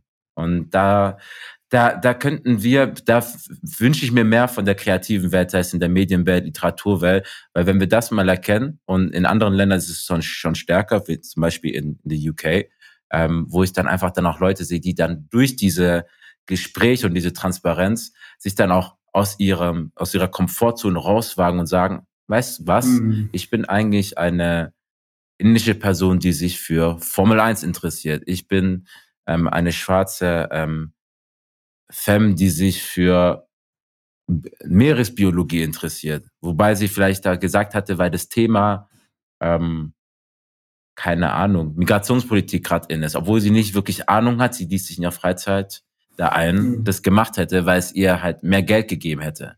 Und ich möchte einfach, dass Leute wirklich aus diesen Käfigen ausbrechen können, sozusagen diesen Einschränkungen und sich wirklich entfalten mhm. können. Und als menschlich wahrgenommen werden und auch als Menschen leben können. Total. Ich finde auch so, ähm, auch wenn du vorhin meintest, dass Menschen Augen machen, Augen, Auge machen könnten. Ähm, ich glaube, für die zwei, drei Leute, die tatsächlich Auge machen, gibt es trotzdem noch genug Menschen, die dann ein Verständnis dafür bekommen, was kann man verdienen, wenn man da ist, wo du heute zum Beispiel bist oder wo ich bin. Ist das irgendwie etwas, womit man leben möchte, was man irgendwie als Aspiration auch wirklich nachgehen möchte. Ich finde, das ist eigentlich viel wichtiger, dass man eben auch ähm, so ein, ja, so ein Template eben auch für Leute eben geben kann, was passieren kann. Weil ich glaube, viele dieser Berufe, die ja jetzt auch entstehen, abgesehen davon, dass es so neue, so Dienstleistungsberufe sind, ähm, die es oftmals noch nicht in dieser Art lange gibt oder lang jemals gab, ähm, sind so ein bisschen so ähm, anleitungslos. Das heißt, und das verschlimmert sich ja noch für Leute, die dann quasi nie überhaupt Menschen hatten, wie sie selbst, die in so Positionen waren, dass die dann auch keine Anleitung dafür haben, dahin zu kommen. Ich glaube, deshalb finde ich es eigentlich ganz gut, nicht jetzt aus so einem arroganten Verhältnis heraus zu sagen, so, oh, ich bin jetzt schon so weit, weißt du, schaut mich an, ich bin euer Vorbild, aber eher so, ey, wenn du in dem Alter, du machst diese Ausbildung oder studierst oder irgendwas und du willst vielleicht in diese Richtung gehen, ist das, was ich gerade verdiene. Du kannst es vielleicht sogar besser, du kannst wahrscheinlich, bist du da bis du da angekommen bist, sind vielleicht die Verhältnisse nochmal anders. Aber zumindest hast du so ein bisschen so ein Indiz oder so, eine, ähm, so ein Hinweis einfach darauf, was es sein könnte für dich.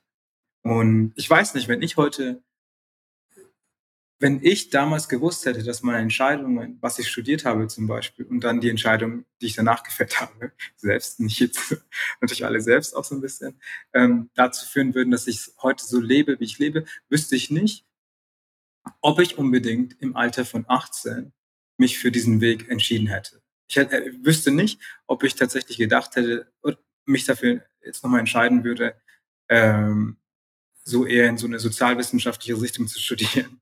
Weißt du, so ich glaube wahrscheinlich eher nicht, wenn ich mir denke, so mh, hm, ja. ökonomische Stabilität ist mir anscheinend doch wichtiger. So wichtig, dass selbst so Ideale manchmal ähm, das Ganze nicht wettmachen können. Mhm.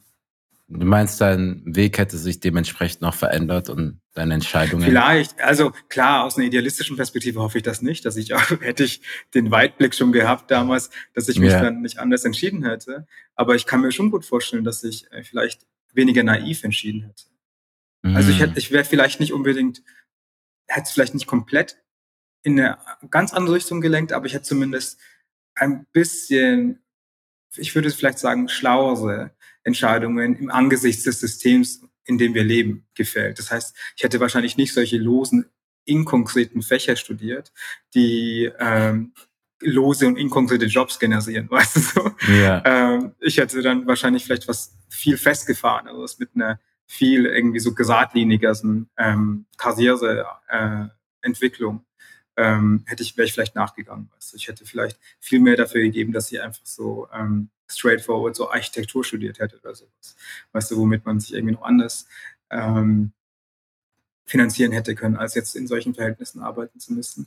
Ähm, jetzt ohne zu sagen, dass ich mir jetzt unbedingt großartig darum beschwere, dass es jetzt bei mir so ist, wie es ist, aber ich finde das schon wichtig, weil ähm, mir hat auch keiner gesagt, was ich studiere oder was, ich, was es gibt. Ähm, ich wusste einfach nur, dass ich zum Beispiel, ich war mathematisch einfach eine Null.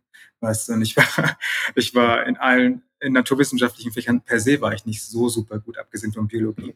Weshalb für mich schon ein, ein, ein riesiges Spektrum an, an, an Feldern und Berufszweigen schon weggefallen sind. Ja. Ähm, und dann war es halt einfach so, ich war schon mit 14 war ich schon mega politisch interessiert ähm, und habe mich hab, hab mir erhofft, dass wenn ich jetzt zum Beispiel in die Richtung von Menschenrechtsstudien und also Human Rights Studies hieß das und so Refugee Studies und so, dass ich dann quasi auch so meinem Volk helfen kann. Das war für mich eigentlich so dieser Ansatz. Ähm, mhm. Sehr idealistisch, aber auch vielleicht naiver ähm, Ansatz, der mich dazu geleitet hat, dann tatsächlich das zu studieren, was ich studiert habe. Aber jetzt, wenn ich die Zeit zurücksehen könnte, würde ich, glaube ich, schon einige der Entscheidungen anders fällen, im Angesichts dessen, was ich jetzt zum Beispiel weiß darüber, wohin das führen kann. Du hast auch eine super Überleitung getroffen, weil wir sind ja gerade bei allen Orten und Entscheidungen, die hinter uns liegen. Und du hast ja vorher mhm. angesprochen, mhm. dass du ein Buch veröffentlichst, also auch mit demselben mhm. Titel an alle Orte, die hinter uns liegen. Im September dürfte es rauskommen. Genau, am 26. Genau, der 26. Und da sprichst du von sinnbildlich von Elefanten, die ähm, deiner, deiner Amma begegnen im Elefantenhaus. Und dass, dass die Ähnlichkeit ja da ist, dass sie aus ihrem Ursprungsland oder ihrem Ursprungsziel, ihrem Nukleus vertrieben worden sind und jetzt die ganze Zeit in einer Aufbruchsstimmung sind. Wie schaffst du es denn? Das war eine Frage von einer Zuhörerin. Ähm, sie meinte, kannst du denn den Sintugen fragen, wie er sie es schafft, in seinen Erzählungen, in seinen Nieder, Niederschriften es schafft, ähm, menschlich zu sein, diese Menschlichkeit beizubehalten, diese Empathie und diese Wärme. Wie, wie, wie kam es, es denn es, zu der Idee vom Buch? Ah, okay. Ähm, zu der Idee vom Buch. Also zum einen, ich hatte, also ich, das Schreiben habe ich schon mit, also nicht so früh, ich habe, würde sagen, mit 20 angefangen. Habe ich angefangen zu schreiben eher habe ich mich so ein bisschen so an Lyrik versucht, echt nicht so gut. also es war, wenn ich zurückblicken würde, editiere ich auch ganz viel davon. Ich bin jetzt nicht so ein Fan davon zu sagen, oh, das ist von damals, das muss jetzt so jetzt quasi eingesamt werden als Zeitzeugnis. Also ich editiere ja. schon zurück. Aber ja, ich habe damals schon Ambition gehabt, irgendwie mal was in einem längeren Format zu schreiben. Aber ich bin halt auch ein sehr sprunghafter Mensch. Ich ähm, meine Gedanken springen sehr schnell, meine Ideen, mein Kopf ist sehr schnell, von, bewegt er sich von einem Ort zum anderen. Weshalb es für mich auch zum Beispiel schwer ist, mich in einen längeren Text zum Beispiel hineinzuarbeiten, hineinzulesen und so weiter. Ich war immer eigentlich viel mehr so ein Kurztextformat-Person, ähm, weshalb ich mich auch so essaymäßig mehr ausgerichtet habe. Ähm, was mir auch leichter gefallen ist, weil ich dann auch so ein bisschen die thematische Vielfalt, die mich interessiert, auch viel mehr angehen konnte, aktiv. Ähm, das Buch selbst, ähm, ein, ein eigenes Buch jetzt in diesem Format so rauszubringen, war eigentlich nicht so wirklich in meinem Sinne, muss ich sagen. Ich habe dann im Dezember 2020 habe ich dann, oder im November war es, Dezember oder November, ich bin mir nicht sicher, habe ich eine Anfrage bekommen von äh, meinem Verlag, ähm, ob ich denn Interesse hätte, generell an einem Buch zu arbeiten. Ähm, damals war ich beim Jobcenter hatte ich quasi AG1 gehabt, weil ich nicht so wirklich wusste, was ich jetzt nach diesem letzten Job, den ich hatte, machen wollte. Ja. Und interessanterweise war ich sogar, als diese E-Mail kam, in einem Gespräch mit dem Jobcenter. und ich habe dann kurz mal auf mein Handy geguckt und dann war so eine E-Mail da, war ich ein bisschen verwirrt und irritiert, ähm, weil ich es auch nicht einordnen konnte, ob das jetzt seriös ist oder so. Und ähm, ich habe mich dann danach mit dem Verlag auch getroffen. Ähm, aber ich habe halt schon sehr solche Grundbedingungen gehabt, die ich jetzt nicht, die ich jetzt erfüllen wollte oder die ich, von dem ich mich auch irgendwie so ein bisschen entfernen wollte, von vielleicht Annahmen und äh, Forderungen oder Vorstellungen, die sie hatten als Verlag. Ja. Ähm, mhm. im, im, Endeffekt war es dann so, dass sie mir quasi so eine Richtung ähm, eröffnet haben, in der ich mich quasi ähm, Thema erarbeiten kann. Und ich habe lange überlegt, worüber ich schreiben wollen würde. Ähm, und bin dann letztlich ähm, auf ein Thema gekommen, beziehungsweise in, bin ich auf ein Bild gestoßen, das ich schon von früher, das mich schon früher damals ähm, ja berührt hatte einfach und ähm, das mich dann irgendwie so stimuliert hatte, tatsächlich über dieses Bild zu schreiben. Ähm, wie ich das beibehalte, ist es, war, glaub, war das eher so eine, also diese Frage von der Person, war das eine Reflexion darauf, wie sie, wie diese Person heute mein Schreiben wahrnimmt oder wie sie, wie sie hofft, dass ich schreibe in diesem Buch? Ich bin jetzt nicht es war eine Reflexion, wie sie dein Schreiben wahrnimmt. Also hm. ähm, dir wird sehr, dir wird sehr viel Menschlichkeit zugeschrieben. Also du, du bist sehr menschlich. Ich fand das so ein schönes Kompliment. Mhm. Das hört man nicht. Du hast, wenn er am Mensch denkt, um Menschlichkeit, an Wärme denkt, damals, das spüre ich, wenn ich etwas von dir lese. Ach, und da war die Frage, wie schaffst du das denn reinzubringen?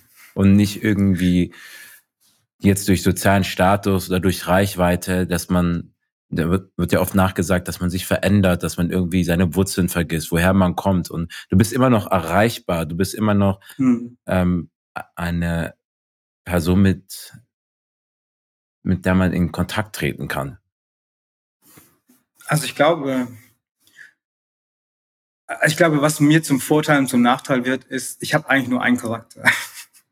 Also ich, ich kann mich nicht so verstellen. Ja. Ähm, und ich habe auch nicht so ein Pokerface, weißt du, so, also bei mir ist echt schwer. Ich, ich mag das nicht, mich zu verstellen, auch nicht so. Ich mag es auch, ich mag keine opportunen Menschen zum Beispiel. Ich, ich, ich weiß, meine Mutter zum Beispiel sagt immer so, dass ich sehr dumm bin als Kind, so, weil ich, ähm, weil ich einfach nur so ein Bücherkind bin, weißt du, das irgendwie so total das warme Herz hat, naiv und keine Ahnung was und so durch die Welt geht. Ähm, aber tatsächlich ähm, dann sehr oft, ja, ja, Böshaftigkeiten auch so erlebt und dann damit nicht klarkommt, weißt du? Und dass ich, und ich glaube halt eher so, ich, ich finde das schon bei mir, an mir gut, dass ich, ich mag es an mir, ohne dass es irgendwie blöd klingen soll, dass ich mich nicht verstelle, aber klar, in sehr vielen Situationen merke ich auch, dass es nicht unbedingt zu schlau ist, weil das sehr oft auch Türen verschließt.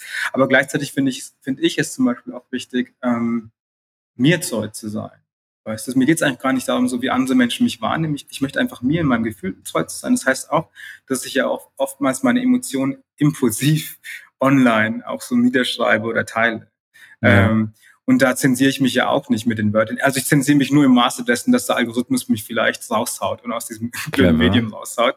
Aber ich zensiere mich nicht, indem ich zum Beispiel jetzt keine Schimpfwörter nicht benutze oder indem ich äh, die Menschen oder ein bisschen neutraler klingen möchte. Ähm, so einen Ansatz und Versuch habe ich gar nicht. Ähm, also mir, mir ist es schon sehr wichtig, eben auch für mich nicht zu vergessen, ähm, wer ich bin. Und ich würde nicht sagen, klar, FollowerInnen habe ich schon relativ viele jetzt für einen deutschen Kontext und für den Kontext von dem, was ich mache. Ist jetzt nicht unbedingt zu Influencing auf diese Art. Aber ähm, ich weiß nicht. Also das hat sich bei mir auch nicht so irgendwie über zwei Monate ergeben. Weißt du, so ich bin schon seit 2004 bin ich auf sozialen Medien unterwegs und viel von dem ist bei mir einfach, ich glaube, du siehst ja an mir, wenn ich poste und wenn ich dann manchmal so ein so ein Stream habe, dann habe ich so 40 Slides. also, so, ja. also das ist das ist so ein bisschen so, weißt du so, also zum einen bin ich dann auch, also für Leute, die die mir folgen, ich glaube, ich generell oder Menschen, die mir folgen, sind generell wahrscheinlich Menschen, die entweder mich gar nicht anklicken mich schon gemutet haben, weil ich so viel poste, oder Menschen, die sich komplett durchklicken, aber dann trotzdem geduldig zum Beispiel durchgehen. Entweder sie klicken wirklich sehr schnell durch, um einfach nur so durchgeslidet zu haben, oder sie lesen es durch und ich glaube, ich erhoffe mir zumindest, dass ich zumindest in, auch Leute habe, die sehr geduldig mit dem, was ich teile, mit dem, was ich sage, bebildere, eben auch umgehen. Und ähm, das ist auch so ein bisschen so meine Art. Ich verweigere mich so ein bisschen diesem Format, dass alles so, ähm, wie sagt man, so verkürzt wiedergegeben werden muss und alles irgendwie so kompakt existieren muss. Also manches lebt halt einfach in 30 Slides besser als in einem Slide. Ähm, und manchmal ja. denke ich mir eben auch so, dass ähm, das Medium ja auch eine Kreativität auch fördert, weißt du, und wenn man die nicht nutzt, dann finde ich es ein bisschen mhm. schade. Ähm, ich finde das, ich finde, die Slides sind ja an sich nicht anders als eine PowerPoint-Show.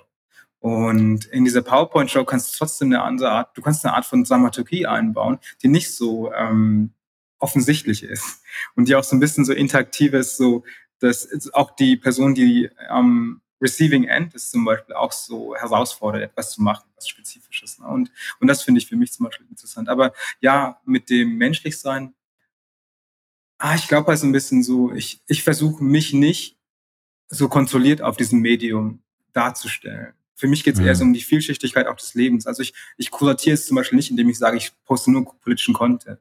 Bei mir ist echt so nach meinem Gefühl. Ähm, manche Tage habe ich gar keinen Bock, sowas zu posten. Ich poste dann einfach meinen Alltag. Ähm, aber ich mache das auch daher, dass ich ähm, den Algorithmus so ein bisschen ähm, schonen möchte, der mich so abstraft. Aber gleichzeitig eben auch an manchen Tagen bin ich einfach so wütend. Ähm, dann poste ich auch die ganze Zeit nur irgendwas Wütendes. Oder an manchen Tagen bin ich gelangweilt und ich will irgendwie Drama. Dann poste ich dramatische Sachen. Weißt du, so an manchen Tagen bin ich lustig. Und das finde ich eigentlich ganz ähm, schön, weil das ist für mich auch nur so eine, ist ein Outlet weißt du so? Und es ist einfach so eine ähm, Erweiterung auch meiner Gefühlswelt, meines Blickes. Ähm, und ich teile den halt, oder der ist zumindest anklickbar. Und wenn du das sehen möchtest, kannst du das angucken.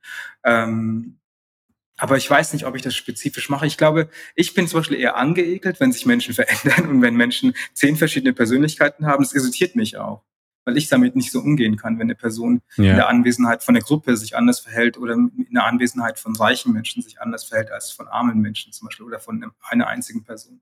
Und weil ich nicht so bin, habe ich Schwierigkeiten auch damit klarzukommen, weil ich das auch nicht so einordnen kann, charakterlich. Und ich weiß dann nie so genau, wer ist denn dieser Mensch. Und ich habe halt, ich glaube, eine meiner, äh, eine der Dinge, ich weiß nicht, ob das strategisch ist, ich würde es nicht so auslegen an mir selbst, ich mache das einfach so, aber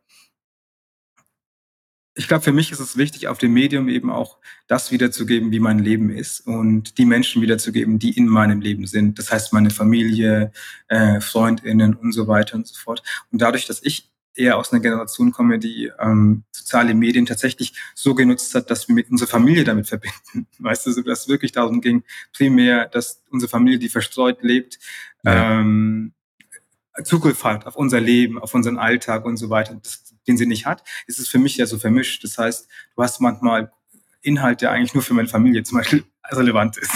Also, aber aber ich, ich habe halt keine, ich habe keine Close Friends Gruppe, ich habe auch keinen so Finster Account und so. Deswegen mache ich es einfach auf einen. Also zum, zum Guten und zum Schlechten, weil meine Eltern mögen es manchmal auch nicht und da hatten wir früher sehr viel Konflikte auch gehabt. Aber ich glaube mittlerweile sind die meisten Menschen so ein bisschen daran gewöhnt. Ähm, ah, sagen also mir auch explizit, das möchte ich nicht mhm. oder so. Ne? Das finde ich eigentlich, finde ich gut.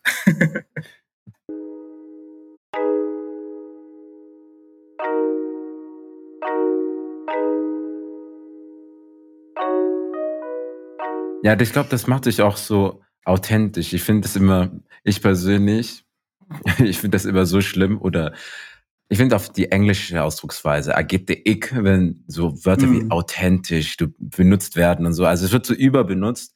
Aber mm. wenn, ich habe das Gefühl, ich komme mit dir in den Alltag mit und ich bin schon seit langer Zeit ähm, Anime- und Manga-Fan. Also ich habe die damals die Shonen Jump gekauft, mhm. ähm, wenn ich Möglichkeit hatte. Ich habe immer drauf gespart. Ich habe, es gab manchmal, ich habe mein Essensgeld, ich habe weniger ausgegeben beim Mittagessen in der Schule, damit ich mhm. mir Shonen Jump kaufen kann. Und zu Echt, sehen, wie du... Original auch. es, es, es, ich, hab, ich konnte ich nichts verpassen. Ich habe gefastet. Ich habe immer so, ich habe immer nur ein, eine D-Mark oder ein Euro bekommen. Und es war dann am Ende, ich habe auch kein Taschengeld bekommen. Das heißt, es waren so dann fünf D-Mark oder Euro in der Woche. Und ich habe es immer addiert, weißt du, im Sommer konnte ich mir den und den Manga oder so, so leisten. Die Fortsetzung war halt wichtig. Und wenn ich halt jetzt deine Story angucke mit den Styles, du mhm. läufst, und dann kommt der Text und es setzt mich, es versetzt mich zurück in meine Vergangenheit, wo ich so sehe, ähm, Son Goku sagt etwas, dann kommt Inuyasha rein und diese ganzen Eindrücke, ich weiß nicht, es ist für mich so, es hat so etwas ähm, ja, Kinohaftiges, Cinematisches, Cinematografie. Mm.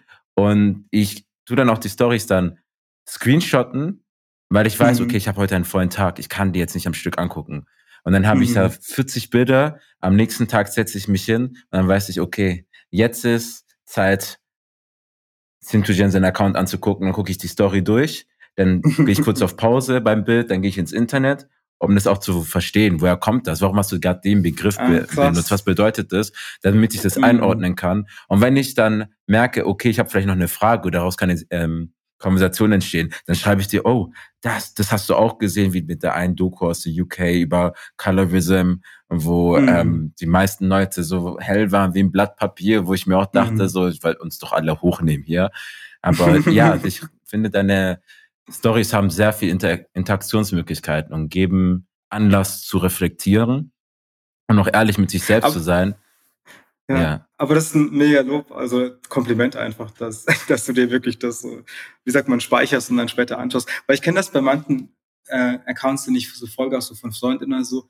Es gibt bestimmte Menschen, denen folge ich so gerne und ich mag ihre, ihre Konten und ihren, ihre Stories einfach so sehr, dass ich sie nicht so zwischen zwei Dingen mach, angucken möchte. Ich werde ihnen nie gesagt. Das heißt, ich mag es nicht, die in der U-Bahn anzugucken, ich mag es nicht, die irgendwie draußen anzugucken. Ich heb sie mir immer so auf und denke mir mhm. so kurz vor dem Schlafen gehen.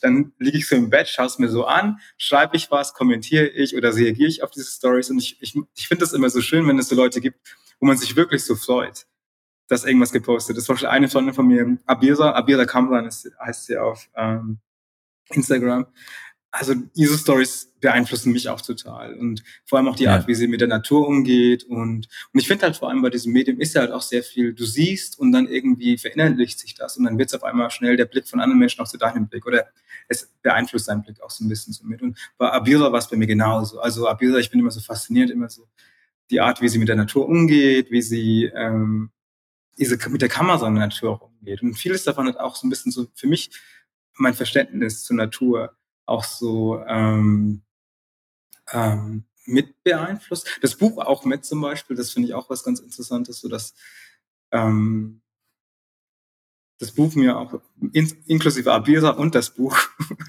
haben mir ja. beide so ein bisschen so eine Sensibilität auch der Natur gegenüber äh, erlaubt, die ich davor irgendwie nicht so hatte. Und ich weiß auch nicht, woher das kommt, obwohl ich eigentlich auf dem Land aufgewachsen bin.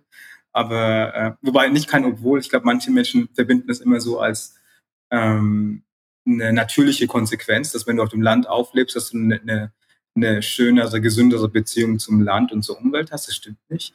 Ähm, genauso wenig wie wenn nur weil du nur weil du in der Stadt aufgewachsen bist, du unbedingt dann ähm, so so ein abgefucktes, was ist ein Verhältnis zur, zur Natur hast, muss auch nicht stimmen. Weißt du, es ist so, aber was ich eher so meine, ist, dass ähm, ja, ich glaube, mein Blick hat sich verändert und hat angefangen mit Abira und ihren Insta-Stories. Mhm.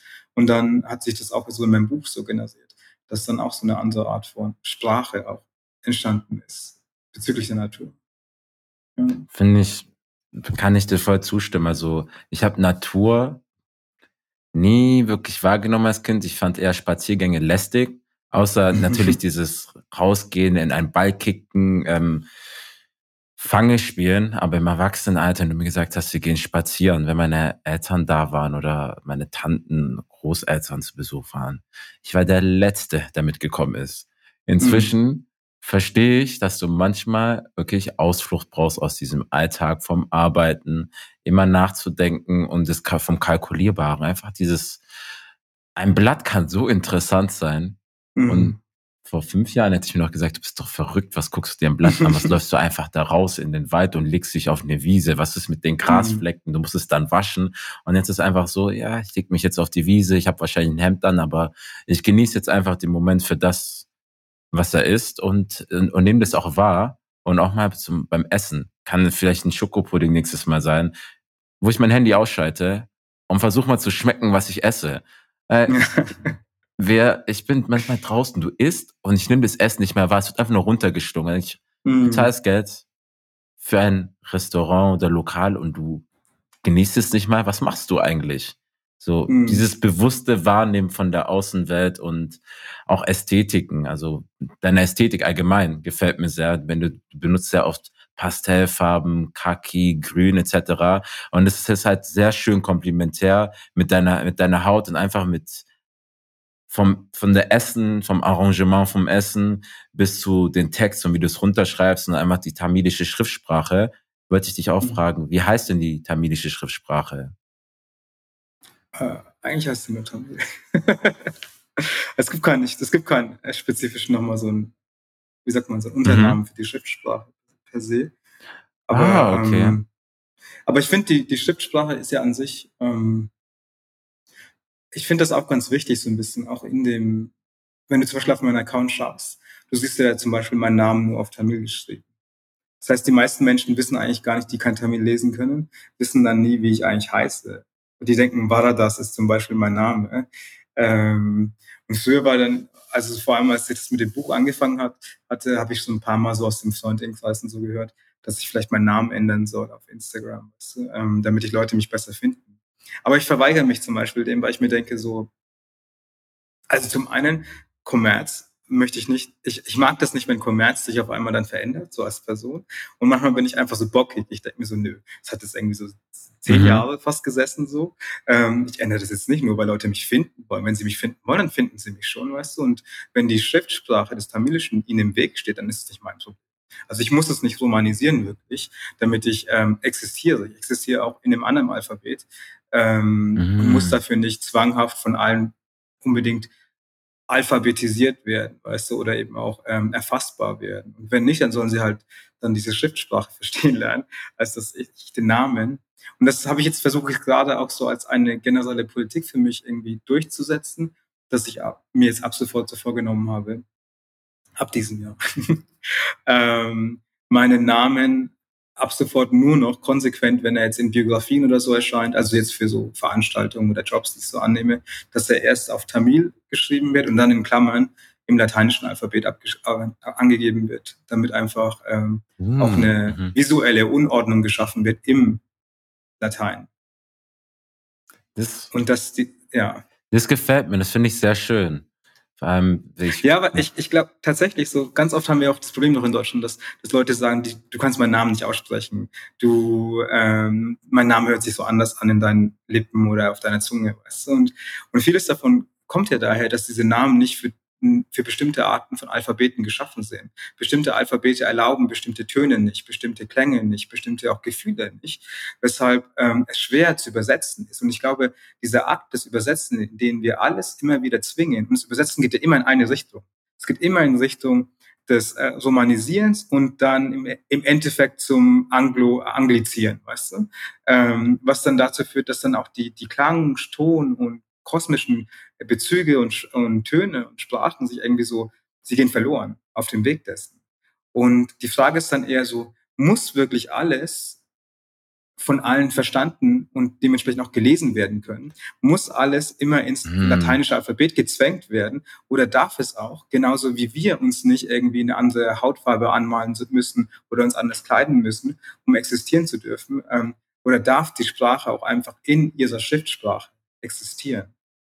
Und ich glaube, das versuche ich für mich gerade so zu durchzusetzen, einfach als konsequente ähm, antikolonial, würde ich es auch sagen, Praxis, um tatsächlich eben auch die Dominanz ähm, des lateinischen Alphabetes in unserer Sichtweise, in unseren Augen, ja, Gewohnheiten, einfach Sehgewohnheiten zu brechen. Das heißt, äh, dass du das ein Alphabet in einen Textfluss hineinbringst und diesen Textfluss, der im lateinischen Text, ähm, Alphabet geschrieben ist, störst mhm. und auf den Kopf wirst und, und Menschen ins Missunverständnis auch zwingst, ähm, ohne dass du es erklären musst, ohne dass du unbedingt immer ein, ähm, keine Ahnung, so ein Appendix oder ein Glossar oder so anlegen musst, um dann so eine kleine museale Aufzählung oder Aufstellung oder Erklärung anzugeben von was was bedeutet. Muss nicht sein.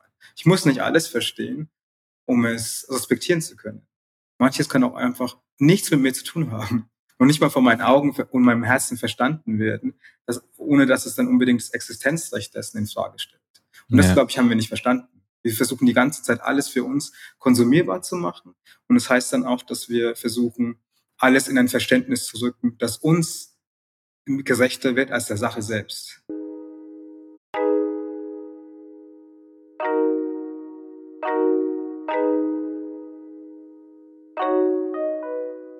Oh, wow. Das ist, das ist ein sehr guter Punkt. Letztens habe ich mit einem Kollegen gesprochen und wir haben über Sprachen und Ausdrucksweisen geredet gehabt. Und er meinte so, ja, Deutsch, Französisch Englisch wären sehr expressiv und ich meinte ihm, es gibt noch tausend andere Sprachen und ich finde, Deutsch ist nicht so expressiv, wie das immer so dargestellt wird als Hochsprache. Also mhm. ähm, da habe ich gesagt, ich nehme meine eigene Muttersprache. Also wir haben Wörter, ähm, wo der, der Ort, wo du geboren wirst, ist der erste, wird benannt als der erste Ort, wo du Licht erblickst. Oder der letzte mhm. Ort, wo du Licht erblickst. In einem Wort. So, oder es, was ich dir vorher gesagt habe mit den Titeln, so Jausa, was es für mich bedeutet. Das heißt, der, der selbst die Dürre übersteht, das Getreide, was von keinen Ungeziefer angeplagt werden kann. Mhm. Das ist in einem Wort drin. Und dann habe ich ihm gesagt, guck mal, ähm, und dann meinte er, sprichst du dann auch noch andere Sprachen? Ich so, ja, ich spreche noch andere ähm, Sprachen und genau deswegen sage ich es dir ja. So, und selbst ich habe ein limitiertes Weltbild und so. Ich will einfach sagen, kommen wir mal ein bisschen davon rum, äh, ähm, dass sowas gesagt werden muss, noch mit dem Nicht-Verstehen. Hat mich dann auch gefragt nach dem Wort, wie heißt deine Muttersprache? Und ich wollte ihm erst die romanisierte Version von meiner Muttersprache schicken. Er sagt, nein, ich schicke ihm die mhm. originale Ausdrucksweise. Wenn es ihn interessiert, dann googelt er oder er fragt mich oder er ignoriert es. Das ist sein Problem. Ich muss es, ich muss es nicht unbedingt erklären oder so. Er wird es auch nicht in der romanisierten Form richtig lesen können, weil es eine tonale mhm. Sprache ist. Mit Jimba heißt es. Ähm, und das hat mich so motiviert und mir einfach den Mut gegeben, dann auch die Sprache zu lernen, zu üben, mhm. ähm, um mich damit auseinanderzusetzen, weil das trägt Geschichten mit sich mit, die verborgen sind oftmals. Und die müssten nicht rauskommen. Google hat es natürlich jetzt ein bisschen versaut mit den Aufnehmen bei afrikanischer Sprachen. Mhm. Und viele sagen dann, verdammt, wir können nicht mit uns geheimen Sprachen hier sprechen oder uns ausdrücken. es war ja auch ein Schutzmechanismus, ein Stück weit mhm. eine Komfortzone. Und wir wechseln ja auf den Sprachen. Ich bin manchmal in Freundeskreisen, Leute sagen, könnt ihr nicht nur auf Deutsch sprechen? Also nee, wir wollen nicht. Wir wollen mm. ins Englische, Französische, was auch immer rüber wechseln. Und deswegen, als du gefragt hattest, woher ich die tamilischen Begriffe kann, weil ich finde, du kannst auf eine gewisse Art und Weise so auch mit Menschen connecten, so diese mm. Mühe machen, wie spreche ich das aus? Wie muss ich meine Zunge positionieren, mein, meinem Mund, meinen Mund bewegen. Was bedeutet es? Was wirst du eigentlich in der Essenz, Essenz da ausdrücken mit bestimmten Worten? Warum begrüßt du mich denn auf Tamilisch und warum sagst du mir gute Nacht auf Tamilisch? Oder wenn ich was nicht ähm, verstehe, dann, dann kann ich dir, dann kann ich sagen, ich verstehe es nicht, I don't understand, je ne comprends pas oder wie war's, ähm, gab Pourier, Vilay? Pourier, ja. Genau so. Also es ist in ja. verschiedenen Arten und Weisen möglich. Und das mhm. finde ich, das ist das Schöne. Und deswegen war es mir auch so ein großes Anliegen, mit dir zu sprechen, mich auszutauschen, weil ich wusste nicht nur, ich werde daraus sehr viel ziehen und lernen, sondern auch die, die zuhören und mich sowieso seit Wochen und Monaten anschreiben, dass ich mit dir unbedingt sprechen sollte. Also mich hat's ja auch gefreut. Ähm, aber darf ich noch eine Sache sagen, bevor du abschließt? Ich glaube, Sehr gerne. Abschließen. Ne? ja.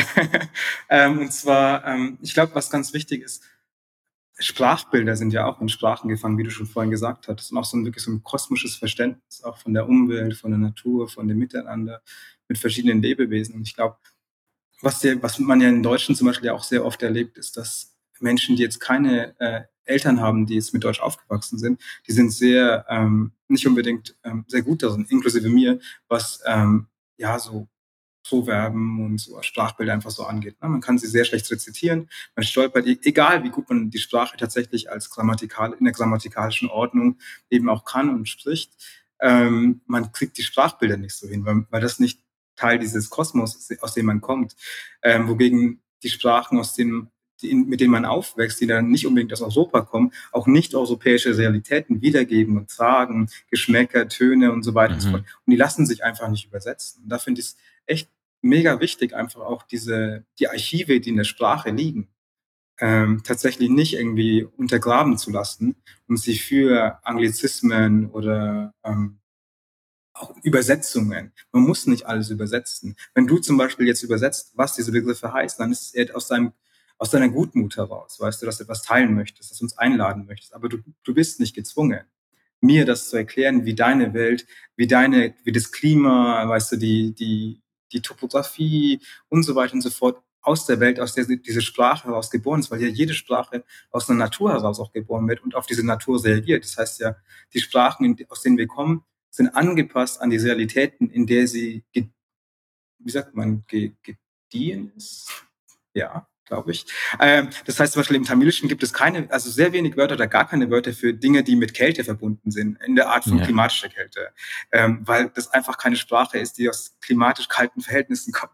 Mhm. Ähm, und genauso eben auch so die Wörter, die aus dem Kolonialismus kommen, das sind alles Wörter, die, die sehr mit kolonialen Einschnitten, die Technik angehen, Infrastruktur angehen und so weiter und so fort verbunden sind. Das heißt, alle Begrifflichkeiten, die wir heute verwenden, was europäische Möbel angeht, sind alles portugiesische äh, Wörter, die wir haben im Tamilischen, weil es gibt keine eigenen Wörter dafür. Und deswegen finde ich, bin ich ein Fan davon, einfach zu sagen, so, ähm, ich muss nicht alles verstehen.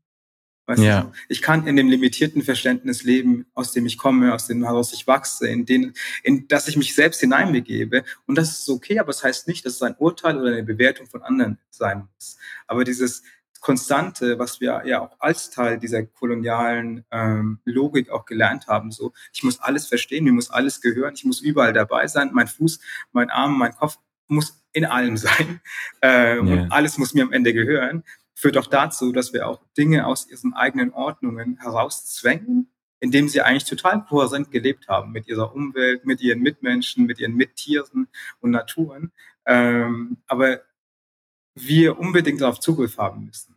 Und da, deshalb finde ich es eigentlich so schön. Also ich finde, du hast eine Großzügigkeit und einfach so ein schönes, warmes Interesse auch dafür, weil du verstehen willst, aus einem, aus einem anderen Verhältnis, glaube ich. Aber ähm, per se bin ich dafür, sollte das wirklich aus dem Eigenwillen der Menschen herauskommen. Wenn du mhm. sagst, du willst andere Menschen in deine Sprache, in deine Welt, in deine Familie einladen, dann machst du das aus deinem eigenen Interesse raus, aber nicht, weil andere Leute das von dir erwarten. Und das finde ich eher so. So muss, so sollte die Dynamik sein. Nicht, dass wir uns schon selbst übersetzen, bevor jemand anders überhaupt möchte, dass wir uns übersetzt haben, yeah. sondern wir darauf erstmal äh, selbst in uns hineingehen, schauen, ob wir das überhaupt wollen, ob das für uns was bringt oder ob wir Interesse daran haben. Also, Sorry, das sagen, war ein sehr langer Monolog. nee, dafür, dafür schätzen wir dich. Ich habe dir gesagt, ich gucke mir Stories an, die 40 Slides haben. Ich war vorbereitet. Also ich habe mich drauf gefreut. Deswegen, das ist, glaube ich, ein sehr gutes Wort auch zum Abschluss. Und ich hoffe, dass die Leute, die sich das am Ende anhören und sich damit auseinandersetzen, vielleicht mit einer anderen Perspektive dann rausgehen und auch ähm, mit, neu, mit neuen Ansätzen. Das heißt nicht, dass wir hier die Weisheit mit Löffeln gefressen haben. Das würde ich mir nie anmaßen. Ey, ich, ich sehe mich immer noch als sehr unwissend und sehr ignorant und nicht böse gemeint, also dieses ähm, nicht wertschätzende meiner Person gegenüber, aber die Limitationen sind auf jeden Fall da und das macht das Ganze so interessant. Das macht, das macht das zu einer Reise, ähm, wo ich, wo ich oder vielleicht auch du, wo wir an Orte zurückgucken, die hinter uns liegen und neue finden, die vor uns sind und, und einfach da uns in diese Mentalität begeben, ohne es komplett zu verstehen, sondern einfach das Erleben. Genau. Deswegen Peace and Love an alle und bis zum nächsten Mal. Ciao. Ihr seid wieder am Ende angelangt bei einer neuen Folge von Redlektion über Klasse, Ruhe und Privilegien mit Sintujen Bharataraja. Ich hoffe, ihr hattet viel Spaß, ihr konntet einiges mitnehmen. Wie gesagt, über die Links in der Beschreibung kommt ihr zu weiterführenden Artikeln und weiteren Ressourcen zum Einlesen über Einkommen, Klasse, Ruhe, Privilegien etc. Sehr wichtig, wie könnt ihr uns im Podcast unterstützen? Hinterlasst uns eine Bewertung auf Spotify oder Apple Podcast oder wo auch immer ihr den Podcast streamt. Schreibt einen Kommentar hin auf Instagram, liked uns im Post, interagiert mit uns, schreibt uns DMs über eure Wünsche, eure Vorstellungen, was ihr noch nicht bei Redlektion gesehen habt, was ihr gerne sehen möchtet. Gebt uns Feedback zu Folgen, damit wir noch besseren Content, noch bessere Qualität für euch kreieren können. Und unterstützt uns auch finanziell. Über PayPal könnt ihr das machen. Den Link findet ihr in unserer Beschreibung, aber auch über Steady. Da gibt es die Möglichkeit, uns jährlich zu unterstützen mit einem Abo, einmalig oder auch monatlich und bei PayPal eben einmalig, je nachdem, wie ihr es machen wollt. Wir schätzen jeglichen Support von euch und danken euch für die Zeit, die ihr schon bei Redlektion dabei seid und uns anfangs, Aurel und mich, angehört habt und jetzt ich als Haupthost und Norella als wiederkehrender Gast. Es geht uns wirklich nah. So, merci beaucoup und bis zum nächsten Mal. Ich weiß, ihr werdet die nächste Folge auf jeden Fall sehr, sehr feiern. Ich habe eine ganz besondere Gästin. Ich sage noch nicht zu viel dazu, aber sie hat einen Newsletter, der ziemlich gut ist und auch bekannt ist. Naja, in dem Sinne, bis zum nächsten Mal. Peace and Love. Bye bye.